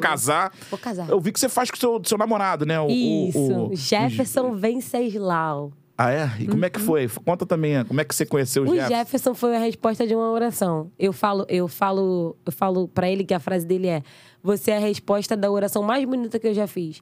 Quando eu tinha 15 anos, eu falei para Deus, eu via o modelo de casamento mais próximo de mim, e eu falei para Deus: "Deus, dentro de mim, né? Porque a gente que é assembleano tem muito umas manias, mas eu acho que essa mania era verdade. É, a gente fala que o que a gente verbaliza, o inimigo escuta e pode camuflar como se fosse a voz de Deus. E aí eu não queria que o inimigo ca- camuflasse é, minha oração, né, para me enganar. Aí eu falei dentro de mim que quando eu conhecesse uma pessoa, eu queria que essa pessoa falasse determinados tipos de coisas, porque eu saberia que aquela pessoa era a pessoa que, de fato, Deus tinha escolhido para mim. A- É uma resposta, é uma pergunta que eu sempre recebo. Deus escolhe pessoas e tal, e tal, e tal. Você pode escolher uma pessoa de acordo com os seus caráteres e seus princípios. E aí eu fiz essa oração e aí eu conheci o Jefferson. E é, é interessante abordar isso, porque quando eu o conheci, a- ele estava na pior fase da vida dele, né? Ele perdeu a mãe para pro Covid. A mãe dele tinha uns 50 anos, bem nova mesmo. E aí ele tinha quase morrido também da Covid. Tinha acabado de voltar, assim, a frequentar a igreja. Ele estava meio que desanimado do ministério também. E esse dia que nós nos conhecemos foi o primeiro dia que ele ministrou depois que a mãe dele faleceu e depois dessa pressão psicológica toda que ele viveu. E aí, desde aquele dia, a gente começou a conversar, a se falar. E eu recebi uma mensagem, uma telemensagem, Abigail. Pensa na-? Me pensa em mim recebendo uma telemensagem. Eu ria do começo ao fim. Que tava aquela voz de locutor. Você é, que não sei o quê. E eu rindo, rindo, rindo, rindo. Só que na minha cabeça eu já sabia que era ele. Mas eu não queria aceitar. Que, tipo assim, que era ele que tinha mandado a telemensagem. E eu não queria aceitar. Falei, fiquei pensando em N pessoas. Falei, não. Cara, quem é? Quem é? Quem é? Quem é? Quem é? E nisso, eu já tinha, tipo, me frustrado muito na vida sentimental. Nessa época que eu tava distraída, que eu tava perdida e tal, nessa dependência emocional. E eu falei, cara, eu quero zero. é, zero assunto com garoto, zero assunto de relacionamento. Eu quero viver meu ministério, quero trabalhar e ponto. Tava sem cabeça pra isso, não tava nem voltada pra isso. Aí ele me chamou pra almoçar, fomos. E aí, na beira da praia, ele começou a conversar comigo. Aí falou que tava gostando de mim e tal. E aí, chegou um determinado momento que ele falou tudo que eu falei na oração. Só que eu só sabia olhar pra cara dele e falar assim, garoto, não é possível. Tipo assim, na minha mente, não é possível que você tá falando isso. Tipo assim, ele falando eu assim, mas na minha mente lembrando daquela oração que eu fiz com 15 anos. E eu conheci ele com 20. Com 20. Aí eu falei, cara, não é possível. E o Jefferson era consideravelmente feio quando eu conheci. Então, ao mesmo tempo que eu tava pensando, cara, ele falou a oração, eu tava pensando, cara, ele é feio. E agora? Que eu falei, Deus, eu não fui específica na oração. Eu só pedi um rapaz de Deus e tudo mais. Eu não fui específica na oração. Amor, eu te amo, tá? Você é um menino de Deus, a gente vai casar ainda, tá? Não é pra você desistir. A Abigail não se aguenta aí. Viu, Abigail? É assim que tem que escolher. Consideravelmente. Tá vendo aí? Não tem essa. Pode ser consideravelmente É, feio, pode viu? Ser consideravelmente feio. Sendo de Deus. Aí eu falei, cara, e agora? E tipo assim, o Jefferson tem 30 anos. E aí eu falei, cara, uma vida, uma vida a mais que eu. E como é que vai ser? Eu conversei com a minha minha mãe. Você que sabe, meu filho, não vou se meter, não. Ele tem Só- 30 hoje ou naquela 30 época? hoje. Ah, não, ele vai hoje. fazer 31. Ah, então é pouco a É. diferença, minha. Aí eu falo, aí- mas eu falo, você é um velho. Eu falo pra ele. Aí minha Ela mãe, você- destrói ele, coitado. Aí minha mãe, você que sabe, só olha o exemplo, não vai fazer besteira tal. Aí eu, não, tá bom. Falei, é isso, né? A gente tem que, a gente tem que, às vezes a gente pede pra ter experiências com Deus e aí a gente vive e fala que não é Deus, igual os discípulos. É um fantasma. Jesus estava ali pronto pra fazer eles viver o milagre, ele estava é um fantasma. Aí eu aceitei o que Deus quis pra mim e aí a gente tá aí. É, nessa pegada aí, já conseguimos. Já vamos entrar agora na parte de comprar nosso terreno, que a gente vai construir a nossa Glória a casa. E estamos aí na, na caminhada. Ele me ajuda, é meu ajudador, meu conselheiro. É enjoado, menino. Meu Deus! Às vezes dá vontade de jogar da janela, mas é o que Deus deu, a gente tem que cuidar. Eu te amo. Vaso. Você fala enjoado o quê? De, de comida? De... Não, ele é enjoado, tipo assim, ele é muito. Como é que eu posso falar a palavra enjoado? Aquela pessoa que é Metódica. muito. Metódica. Isso, é aquela pessoa muito assim. Ele é assim, tipo assim, isso aqui é errado, pra ele é errado e acabou. Ele é músico também, ele é pregador e músico.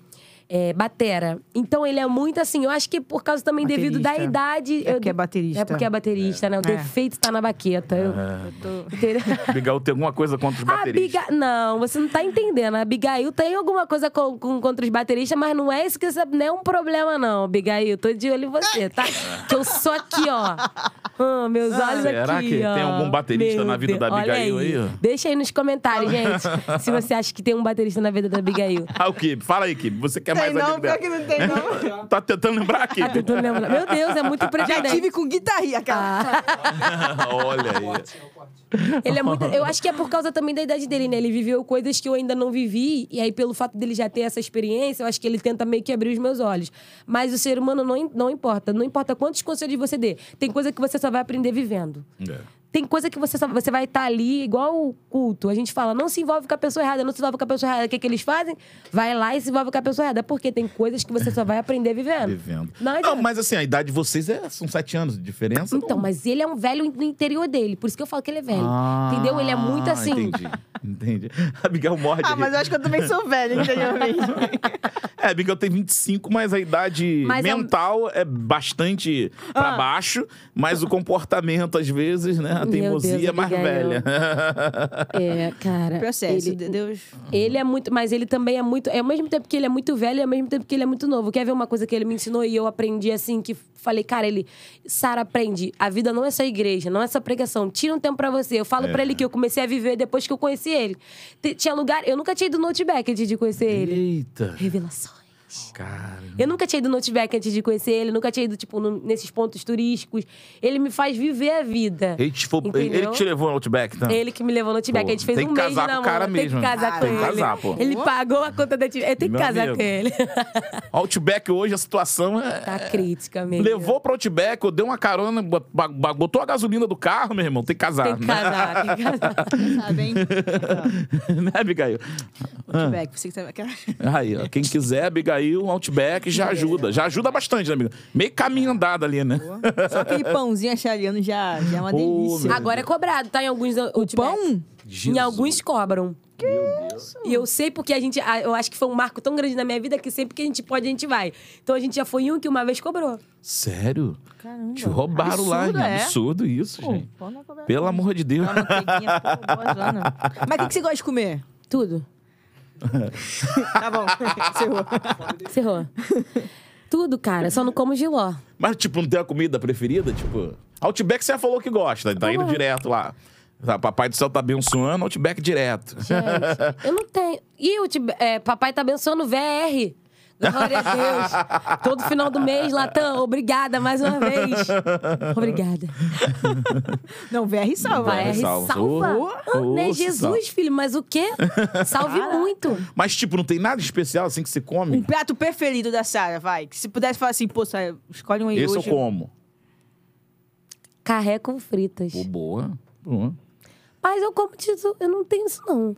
Eu sou muito daquelas pessoas assim, ah, hoje eu tô com vontade de comer isso, especificamente. Eu sou dessas pessoas, mas eu como de tudo. Carne de porco também? Nada a tudo, ver. Carne tudo. Aquilo que vem a mim de maneira nenhuma, eu lançarei fora. Aí, Bigal. Como viu? tudo. Bigal não come carne de porco. Eu como tudo. Como lombo suíno, pernil, aquelas. Oh, aqueles negocinhos que vem junto o com a lá, o feijoada. kibe já sentindo a fome. já. Aqueles que vem na feijoada. Torresmo. Pô, torresmo não, é muito bom, cara. Muito bom. Torresmo, meu pai do céu. Tô ficando Ah. com fome. Tu não come não, Bigão? Um torresminho, não? Não, acho que eu nunca comi torresmo. Aí. Acho que... Tá Vou faltando. Tá faltando as experiências culinárias da. Ah, o pessoal até fala pra eu e o Jeff abrir um canal de culinária, porque a Pô, gente legal. visita os lugares que o pessoal quase não conhece. A gente vai, a gente experimenta, a gente Pô, come. bom. Ó, japo- comida japonesa. Também nunca tinha comido antes de conhecer o Jefferson. Bom, bom. É, eu, Eu- eu- eu também só fui comer depois que o, a Osana e o Rodrigo me levaram. também. É, mas ela, né, ela comete crime contra a comida japonesa. Ah, ela come um ketchup. tipo um ketchup com sushi, sabe? Num... É, Abigail, isso precisa ser estudado. É um crime, é um crime. Ela passa. Isso tem filmado. Eu acho que eu cheguei a botar lá, postei pro pessoal ver que eu- ninguém acredita. Ela passa ketchup no- na comida em japonês. Aí que é o cara do crime lá. É tipo isso. que- Kibi tá decepcionado ali. Não tem como, mas enfim. Ah, mas... Ah, tá bom, Biga. É, se... Mas vai, vai. Eu gostava quando a Osana não gostava de comida japonesa, que né, dava uma Só pra força. tu, né? Aju- Não, e ajudava no bolso É, também, né? 80 reais o mais barato. Rodízio, rodízio, 80 reais o mais barato. É, não, é. é. E agora ela gosta, ferrou. Mas Só que Jesus. pode, né? Ser tão caro. velho. É peixe. Peixe. Não é carne. Aí. Pô, carne é carne. É Arroz tá cara. caro. Arroz, salmão, né? Arroz amiga? Deve ser o arroz que cara Deve ser o arroz. Com certeza. Ma- Não é mas, possível. mas, Sara, e, e- e- e o que, que você faz na sua, nessas horas vagas? Você já falou que gosta de passear, comer e tal, mas tipo assim, filme, essas paradas, E cinema. eu, não, co- eu vou falar uma coisa aqui, cara. Eu não gosto de filme. Sério. Eu Série. não gosto de série. Eu gosto Anime. de novela.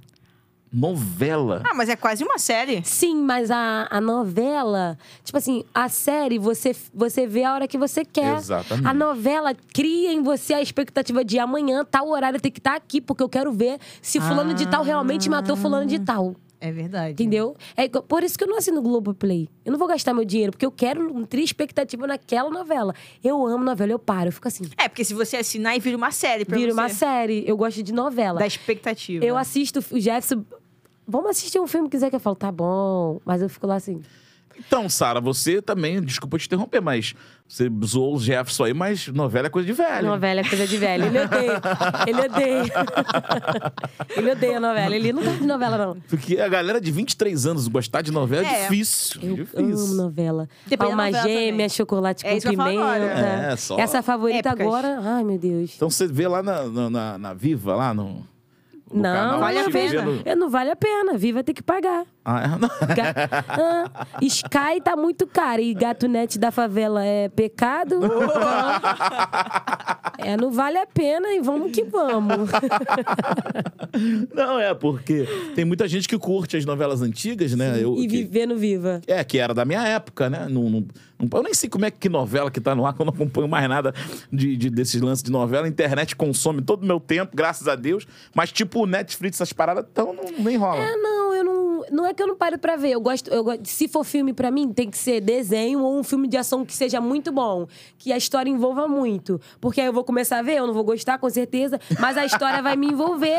Aí eu vou ficar ali pra ver o que, que vai acontecer até o final. Então eu fico ali, tipo assim. Eu, eu, pra eu gostar de um filme, eu tenho que ver ele até o final, depois mais uma vez, pra eu ter certeza que eu gosto daquele filme. Aí depois eu não paro de ver nunca mais. É igual Princesa e o Sapo. Eu sei tudo do Princesa e o Sapo, eu sei tudo de Enrolados, porque eu vi mil vezes. Ah, será vamos ver qualquer outro filme? Não, vamos ver o filme que a gente viu ontem, porque eu gosto desse filme. Barbie, eu sei todos. Eu gosto de filme de desenho. Cara.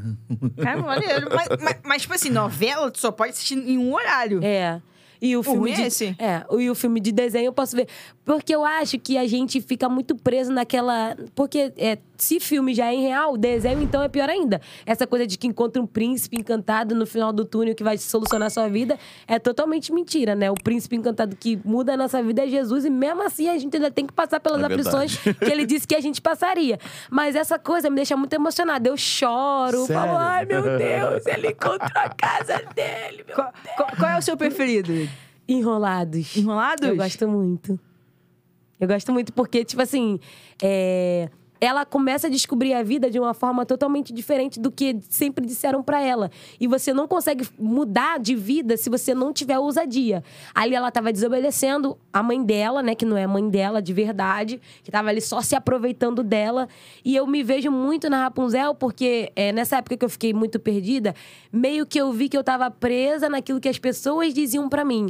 Não, é só isso aqui que você vai viver e tal. E você pode viver além, é só você ser ousado. Então ela sai, ela enfrenta os medos, ela acaba descobrindo que ela é mais forte do que a mãe dela dizia e do que ela imaginava. E aí ela começa a viver um novo nível. Ela descobre que é filha do rei, ela é princesa e tal. E aí só depois de muito tempo que ela casa, porque na verdade ela é a heroína da história dela. Então, ah, eu amo, amo enrolados. Você, você tem cara de ser daquelas que, tipo assim, pega um desenho, um filme e fala assim, hum, bi- biblicamente, É. tem, um, tem uma... Ai, eu te entendo, eu também sou o assim. pregador é assim, garota.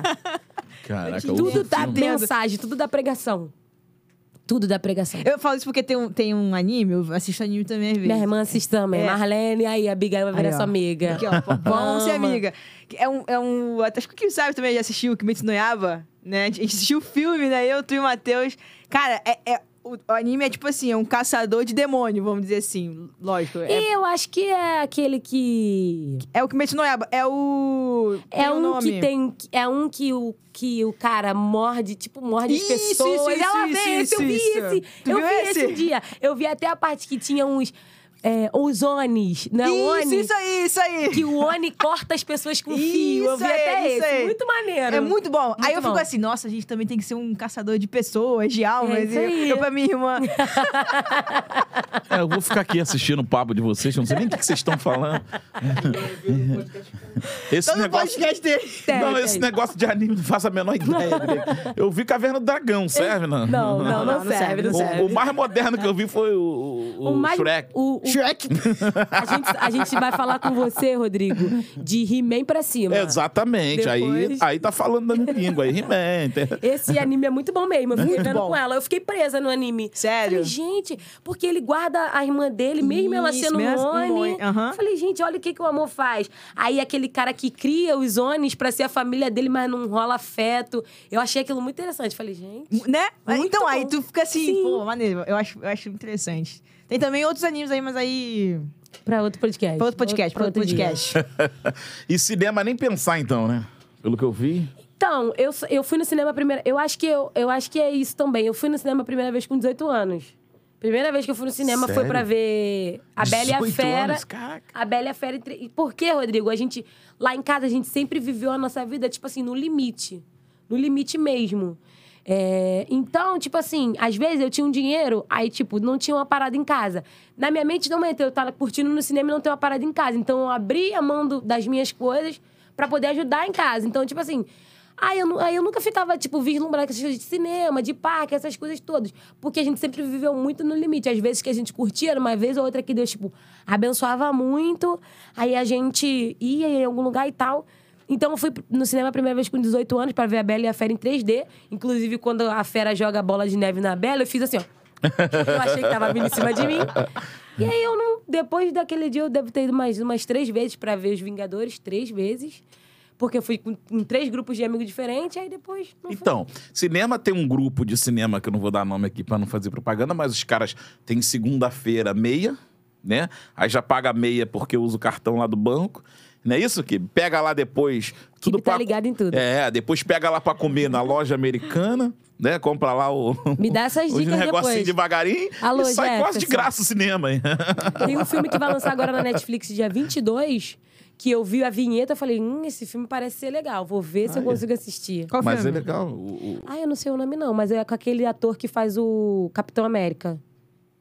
É, mexe Aquele bonitão de olhos verdes. Agora eu não sei. não sei também, não tô. Não, eu sei quem é o cara. Só, só não sei o nome, tu sabe, não? Não. Vai lançar agora dia lembra. 22 na Netflix. Você que é o cara do cultura aqui. Se o Kibe não sabe, meu irmão, esquece. É. não, porque a gente dá essa dica. Eu e a Osana fizemos muito isso, cara. Quando a gente começou a namorar lá, a gente fazia muito isso. A gente pegava o- a promoção de segunda, que era num parque, Uhum. né? Num, no, no Parque Shopping, e no, e no West Shop era às quarta-feira. Meu amigo, na meia já do estudante, mas a. Pô, mas a, tua, me- a meia da tua época, a, a, a meia da tua época de namoro era quanto? Não, agora baixou. Na minha época era mais caro o cinema. Sério? Sério. Agora baixou, tá até mais barato, porque acho que a concorrência, né? Essas- É. Esses streams aí estão tão rebentando. Igual você falou, vai lançar filme na Netflix. Tem vez que não lança nem mais no cinema. Tem filme lançando já direto nas plataformas É. de, de streaming. Então rola uma concorrência, os caras estão baixando o preço. Mas naquela época era mais. Que era, um, era um evento ir pro cinema ver filme. Mas vale a pena, cara, você na, passar aí na Americanas pra comprar, porque pipoca também é caro. Lógico, por isso que eu tô falando com ela. Porque a pipoca do cinema já arranca o olho do cara, deixa um riso. eu passo no tiozinho dali da barraquinha lá da esquina e levo a pipoca pra lá. Boa, boa. Bota no saco. Não, porque o- a loja americana tem aqueles doces lá na promoção, tem... Um real, dez. É aí, meu irmão. O quê? Compra chocolate, compra Ah. Não, diversidade. chocolate não, Abigail. Não. Não come É. chocolate? Não sou fã. Que isso? Eu não Sério? ligo. Ah, isso é um pecado. É um não, pecado. Aí, ah, não. Aí tu, fala- tu quer falar de mim, Não. do meu ketchup com sushi, e não come chocolate. Chocolate é muito raro na minha vida. Que eu não isso, sou muito sabe? fã, Pelo não. amor de Deus, não fala isso Cara, não. no meu relacionamento, eu que dou o chocolate. Compro Sério? Rafaela, Ferreiro Rocher. Ferreiro Rocher? 70% não Oh, sei das meu Deus. quantas. Falo, toma, varão, perdoado se eu não tenho pecado. Segue teu caminho, vai. Poxa, pelo amor de Deus, lá na igreja tem a, a, a, o Jefinho com a, com a- com a futura esposa, né? Que é a Ju. Meu irmão, eu não posso nem passar perto da barraquinha deles. Que... Ah, a gente vende também. A gente tá vendendo palha Sério? italiana pra ajudar Aí, a casar. Cara, que maneiro, que maneiro. Ele lá tem um- umas paradas lá de chocolate que é igual o Kibe lá, né? Que passa tremendo assim. não- tem que passar longe. A glicose tá chorando. Meu Deus do céu. Bom, gente, ó, temos aí o quê? Duas horas e poucas Tem já de live. aí? E a gente quer fazer, pelo menos a participação do pessoal aí, Biga, pra poder. O pessoal que tá na live com a gente, a gente vai conversando aqui, vai se empolgando com a conversa de cantina da igreja. É, minha mãe me entregou aqui, falou, comi entregou? muita besteira. Não, é. isso tamanho, tamanho tem toda a razão do mundo, né, Biga? Vamos estou combinar. Minha mãe também já tá aqui, ó. Aí, Tá aí também? Ah, Já maneiro. printou. Maneiro. ó. Coruja. Aqui, ó, o jo Joisiel botou aqui que Deus continue te abençoando sempre e te usando poderosamente, adoradora do Senhor Jesus. Sara, me chamo jo Joisiel, aqui de Fortaleza, Ceará. Pô, Meu legal, Deus. Estão vendo top. aqui a gente. Maneiro. Ahn, a Maria Lu Luziara fez uma pergunta aqui. ai, Lu! Amiga, eu tô aqui perto da tua casa. Me chama pra jantar, tô sem dinheiro. Ela é de onde? De- É que é de ela é Cosmo? daqui de Unaíba. De Unaíba? Então, Pertinho. ela é da Devec. Eu Não sei se é perto, Cabo Sul daqui. Cabo Sul, mais ou menos perto. Então, é ela perto. mora por aqui, por essas regiões. É, Campo Grande. Isso. Campo Grande é Maria Campo Luziara, Grande. Campo Grande. Maria Luziara também é pregadora Pô, da palavra de Pô, Deus. legal, tem legal. se levantado aí, maravilhosa, tem um testemunho lindo, tá? Na infância dela, eu vou fazer um merchan. Na infância dela, ela sofreu abuso e superou. Hoje em dia vive os Pô, propósitos legal. de Deus. É casada, Deus. enfermeira, maravilhosa. Te amo, Lu. Vamos Caramba. trazer, a Luzinha. Vamos trazer ela aqui pra contar essa história pra gente Traga, também. traga. Bater Ela- esse papão com a gente É aqui. bacana. Ela Fala aí. perguntou aqui: você já imaginou com tão pouca idade viver nos planos de Deus ministerialmente? Não. De jeito nenhum. Porque as expectativas sobre mim eram muito altas e eu acreditava nelas. O pessoal falava, ah, ela é filha de um drogado, passa a maior luta e tudo mais, mora no morro e tudo mais. E o que Deus tem realmente muda a nossa vida. Então eu não me imaginava hoje em dia. Ca- cada oportunidade. Falar uma coisa pra vocês. Eu orei pra estar aqui hoje. Não especificamente no Raiz Gospel, mas quando eu vi os podcasts, eu falava, Deus, eu quero, eu quero contar minha história também. Amém. Eu quero que as pessoas ouçam, ouçam o que o Senhor fez e tá fazendo na minha vida. Eu quero ir no podcast, eu quero ir no podcast, eu quero ir, eu quero ir, eu quero ir. Eu falava, Deus, por favor, faz alguém me chamar. Por favor. Eu ficava assim, igual criança pedindo. E aí, é, eu não me imaginava e eu sou muito grata a Deus por tudo. Cara, a gente Amém. fica feliz por você estar aqui Pô, hoje. amém, de coração. Tem, tá, tá, tá sendo um bate-papo muito bom. Bom. E Eu é a tô- primeira vez que você no podcast, né? Então, eu fui num- em um, tem acho que umas duas semanas, de um pessoal que também admira muito o ministério que a gente exerce. Fomos lá, muito, muito bacana. Mas aí, quando eu fui lá, vocês já tinham marcado comigo. Ah, legal. Então, vamos dizer que é o primeiro. Ah, vamos dizer. boa. Fomos o primeiro a convidar, pronto. Isso, Isso, foi, isso, foi. convidar. É porque, graças a Deus, aqui a agenda às vezes é meio complicada. A gente vai empurrando, vai botando. A gente quer trazer todo mundo, a gente quer bater papo com todo mundo. E a gente aqui é, é- é- é- é eclético. A gente pega pastores, a galera de, de ministério mais evoluído, Eu vejo. cantor, o que tiver pra bater papo legal. A gente traz. ah, a gente quer bater papo, sim. vai, Biga, fala aí, Biga. Eu- Eu falo demais, né, Biga? Vai. Não, você tem. Ah, é? Não falo muito, não, né? Não, não. Você é falsa, mas tudo bem. Igual eu falo na administração, você é chata, mas Deus gostou de tudo. Amém. É, eu posso falar isso pra ele. É, Ele é chato, mas Deus gostou de mim. né? Tá bom. Deus gostou. Deus te ama. a, ó, ela botou aqui, ó. A Maria Luziara botou aqui. Ketchup é vida. Eu concordo com você, Maria Luziara. quiser me chamar pra jantar também. Pra botar Ó, ketchup, né? Vai botar ketchup. O Calei botou aqui, o pegador é assim, recebe aí, Abigail. Amém, recebo. Amém. Agora tu Amém, amém. numa... A Jéssica Lima botou aqui, Sarinha, você vai longe. Sou de Olaria, Rio de Janeiro. Olaria, Meu e terra boa. É o minha que vizinha, minha vizinha. Vizinha, vizinha. Ih, maneiro. Né? Ela, e a Maria também botou aqui, amiga, te amo. Me chama pra jantar. Aí, ó. O amor se prova dando comida. Olha aí. Meu Sustento. Isso é verdade, mano. Concordo. Mas você falou é, é, que você, você mora no morro, é isso? Moro no morro, no Aqui- alto do morro. Mas na, a, penha, a penha ali é. Então, Tem você tá pontos. olhando pro lado chique da penha. Ah, é? É. Tem um lado menos É? chique. Vocês não acompanharam na televisão, não? O que, que tu ouvi lá no Complexo da Penha? Vi, eu Tal, vi. eu moro lá. Moro lá. Caramba. Inclusive, uma das nossas filiais é na parte de baixo da rua onde, foi, onde tudo aconteceu. E minha casa é do outro lado. Então, da minha janela, eu consigo ver tudo que acontece do outro lado. Os meninos subindo e descendo, tudo acontecendo. Aquela doideira que aconteceu do- da, da Foi matança. lá. Foi lá. Caramba, mano. Uhum. E, e... Não entendi o que que tá acontecendo. Ah, Abigail, Já você não- aconteceu, Você não Abigail. mora no, Você não mora no Rio, Brasil, não? Bi? Passou na televisão, Abigail, eu não, vi Eu não vejo televisão, TV. ah, não vi televisão. Mas deu na internet também. É. Do massacre que aconteceu na Penha. É. Agora? Complexo da... Ah, meu Deus, Abigail. Olha a cara dela, de quem não tá entendendo nada. Mas não perdeu nada, não, Bi. É. Isso eu posso te consolar, tá? Tá ótimo. Fica sem Só saber ficou mesmo. por fora da notícia, mas... Mas no- melhor dos caras não sabendo, não, porque não tem nada de bom lá. Ah, então. Deu ruim, deu ruim. lá. Deu ruim. Deu ruim, deu ruim. Entendi. Depois eu Deu vou ruim, ruim. procurar. Procura, procura. Mas aí você vive lá, então. Moro né? lá. O vida inteira sempre ama, viveu. vi- Sempre vê lá. O pessoal ama, porque, tipo assim, é, a- é aquilo que eu, a gente- eu falei no início. A gente tem que viver a nossa realidade, tem que viver a nossa vida. Se a gente viver a vida dos outros, dá ruim. Eu desço gravando stories, descendo o morro, meus vizinhos, Sara, que não sei o quê. Eu tô lá gravando story. E aí, fulano, que não sei o quê, e tal. E o pessoal ama, tipo assim, porque é essa Sara aqui. Mas pode gravar assim no. Pode, não, lá é muito tranquilo. Lá é muito tranquilo. Só fica ruim quando acontecem essas coisas, né? Essas coisas de confronto, essas coisas. Mas lá é muito tranquilo. Eu desço de madrugada, gravo histórias normal, chego a hora que eu quero, volto a hora que eu quero. Pra Uber lá é um pouco complicado, vimos hoje. É, não é mesmo, uma- Kiwi? É. Mas, assim, é, tirando esses porém, lá é muito tranquilo. Mas por que, que, que esses aplicativos não vão até o local? Pela questão da segurança do motorista? Isso, pela questão, é por essa questão de ser uma região de tráfico de drogas e tudo mais. E a gente vê as fatalidades que acontecem em outras comunidades, de, de por exemplo, assim, as motoristas de aplicativo perderem a sua vida e tudo mais, ou passarem por algum constrangimento, algum reflexo. Então, tem uns que têm mais resistência, preferem não ir. Quem conhece, vai de boa. É porque eu Lá pense- era onde era o famoso baile da gaiola. Isso! Tá- ligado, Big? Agora tu se ligou, falar, né? quer Ah! Ah, não. Ai, aí você... Ah, não. Tá vendo, mano? Vou falar isso pro pastor Paulo, hein, Bigail? Vou conversar com o pastor Paulo. Aí falou um monte de negócio, não se ligou onde, onde a Sara morava. Falou do baile da gaiola. Ouvi falar. Ah, uma vez. Uma entendi. vez, cara. Entendi, entendi.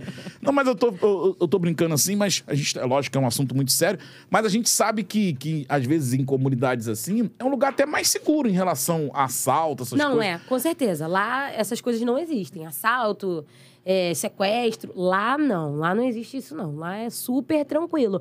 É aquilo, né? Tipo assim, tem os poréns, tem os meninos, que eu carinhosamente chamo de meninos, os meninos e tudo mais. E eles estão vivendo lá a vida deles lá, que eles escolheram.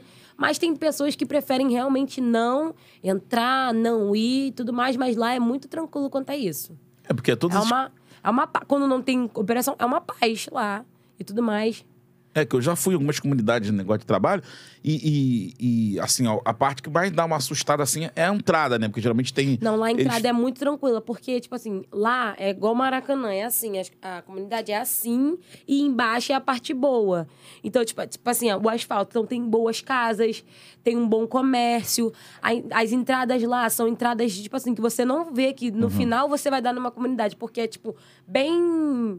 Bem tranquilo, é só quando você vai entrando mais pra lugares específicos que você vai vendo que é comunidade. Mas mesmo. rola aquela, aquele negócio de tampar a rua, de barreira. Tem, tem barricada. Porque de alguma forma isso ajuda na hora de identificar. Isso, tem, não tem, mas é mais pra lá, mas, mas quando você vai entrando mesmo, quando você vai, tipo, lá perto de casa, já tem. Ah, mas você conhece geral lá, criada. Todo mundo, todo mundo. criada lá. E a rapaziada sabe que tá nesse sucesso na Sabe. internet. Menina, eles amam. É mesmo? quando Tu eles... assiste? Não, tia, desculpa, passa aqui, que não sei o quê. Pô, legal, Pede legal. pra orar, olha por mim. Ora por mim, livra ele dessa vida.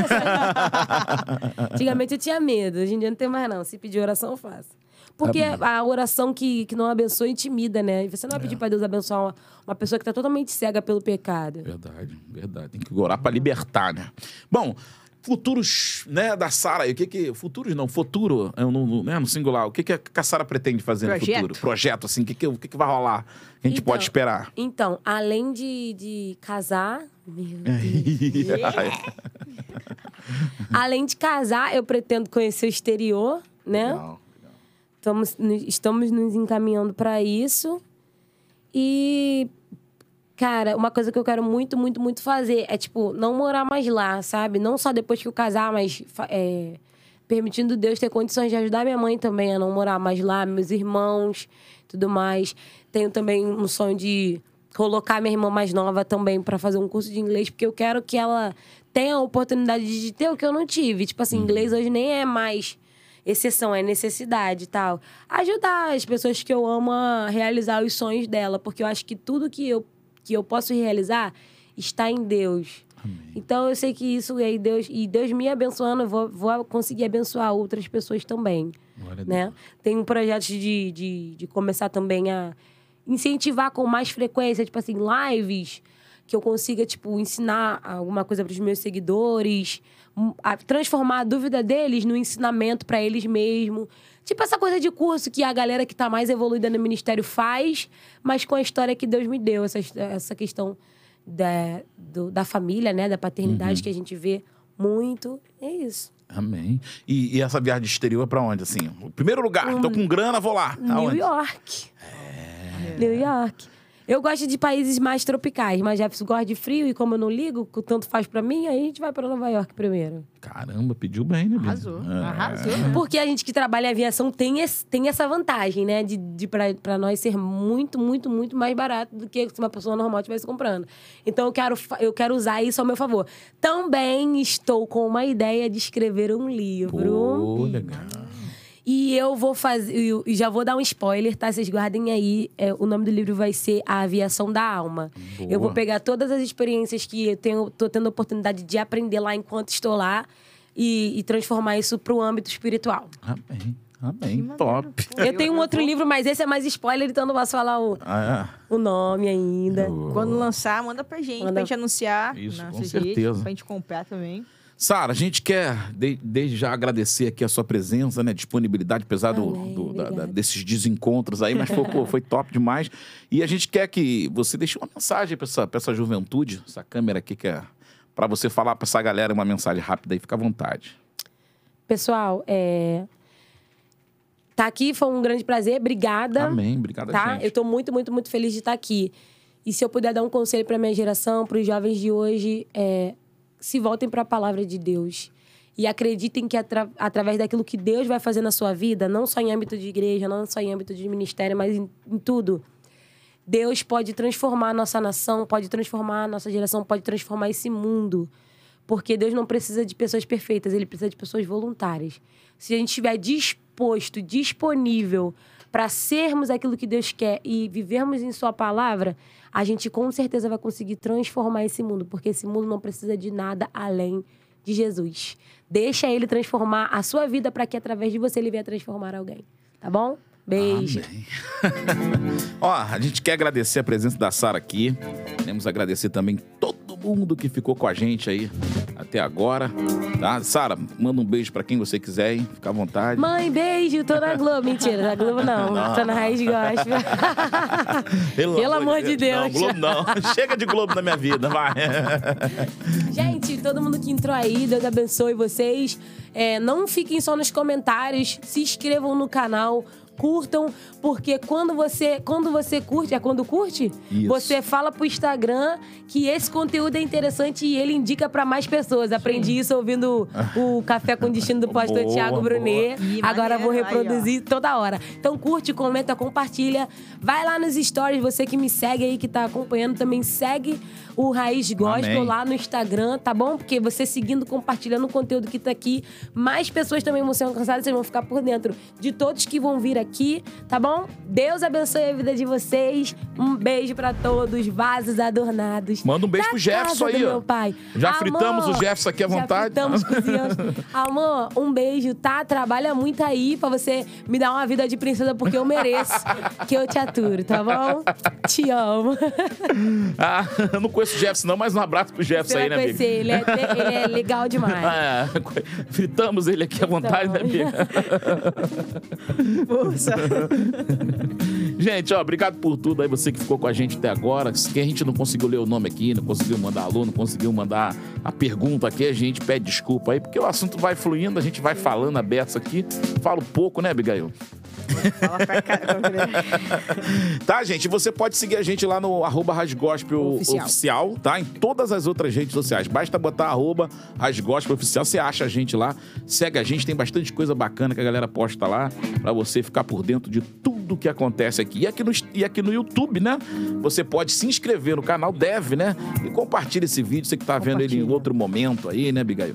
Não tá vendo no, no- no ao vivo, mas tá vendo aí no On Demand. Meu Deus, É o inglês. É, aí você pode aí mandar pra quem você quiser, né, Biga? Exatamente. Como é que você faz? Manda roubar lá o celular do filho? Como É, isso? se você ti- ti- tiver como pegar o seu, seu amigo lá pra se inscrever, Essa é boa clandestinamente pra assistir. Clandestinamente, ótimo. Clandestinamente, Jesus. Os anjos que tomam conta da Abigail estão agora assim, Espírito Santo, eu ensinei pra ela que não pode. E aí o Espírito Santo tá assim pra Jesus, perdoa ela.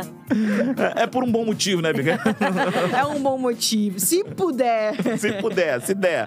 Tá bom, gente? A gente volta quinta-feira, né, Biga? Quinta-feira, pastor Zé Nascimento vai estar aqui com a gente na quinta, às 15 horas. batendo Ao a vivo, gente. ao, vivo, aqui ao no. Rádio Gospel, tá, gente?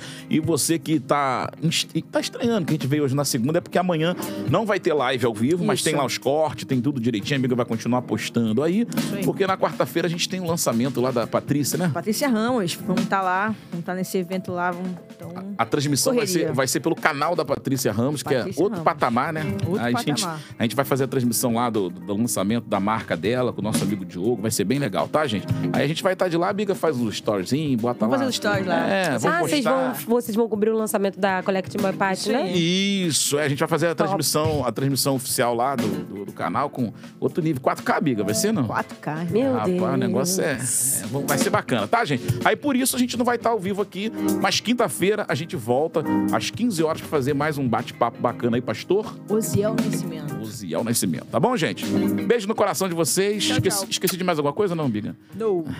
Eu acho que não. Acho que não, né? Obrigado, Sara. Obrigada, gente. Tamo Beijão. junto. Tchau, tchau. Tchau, beijo, até a próxima.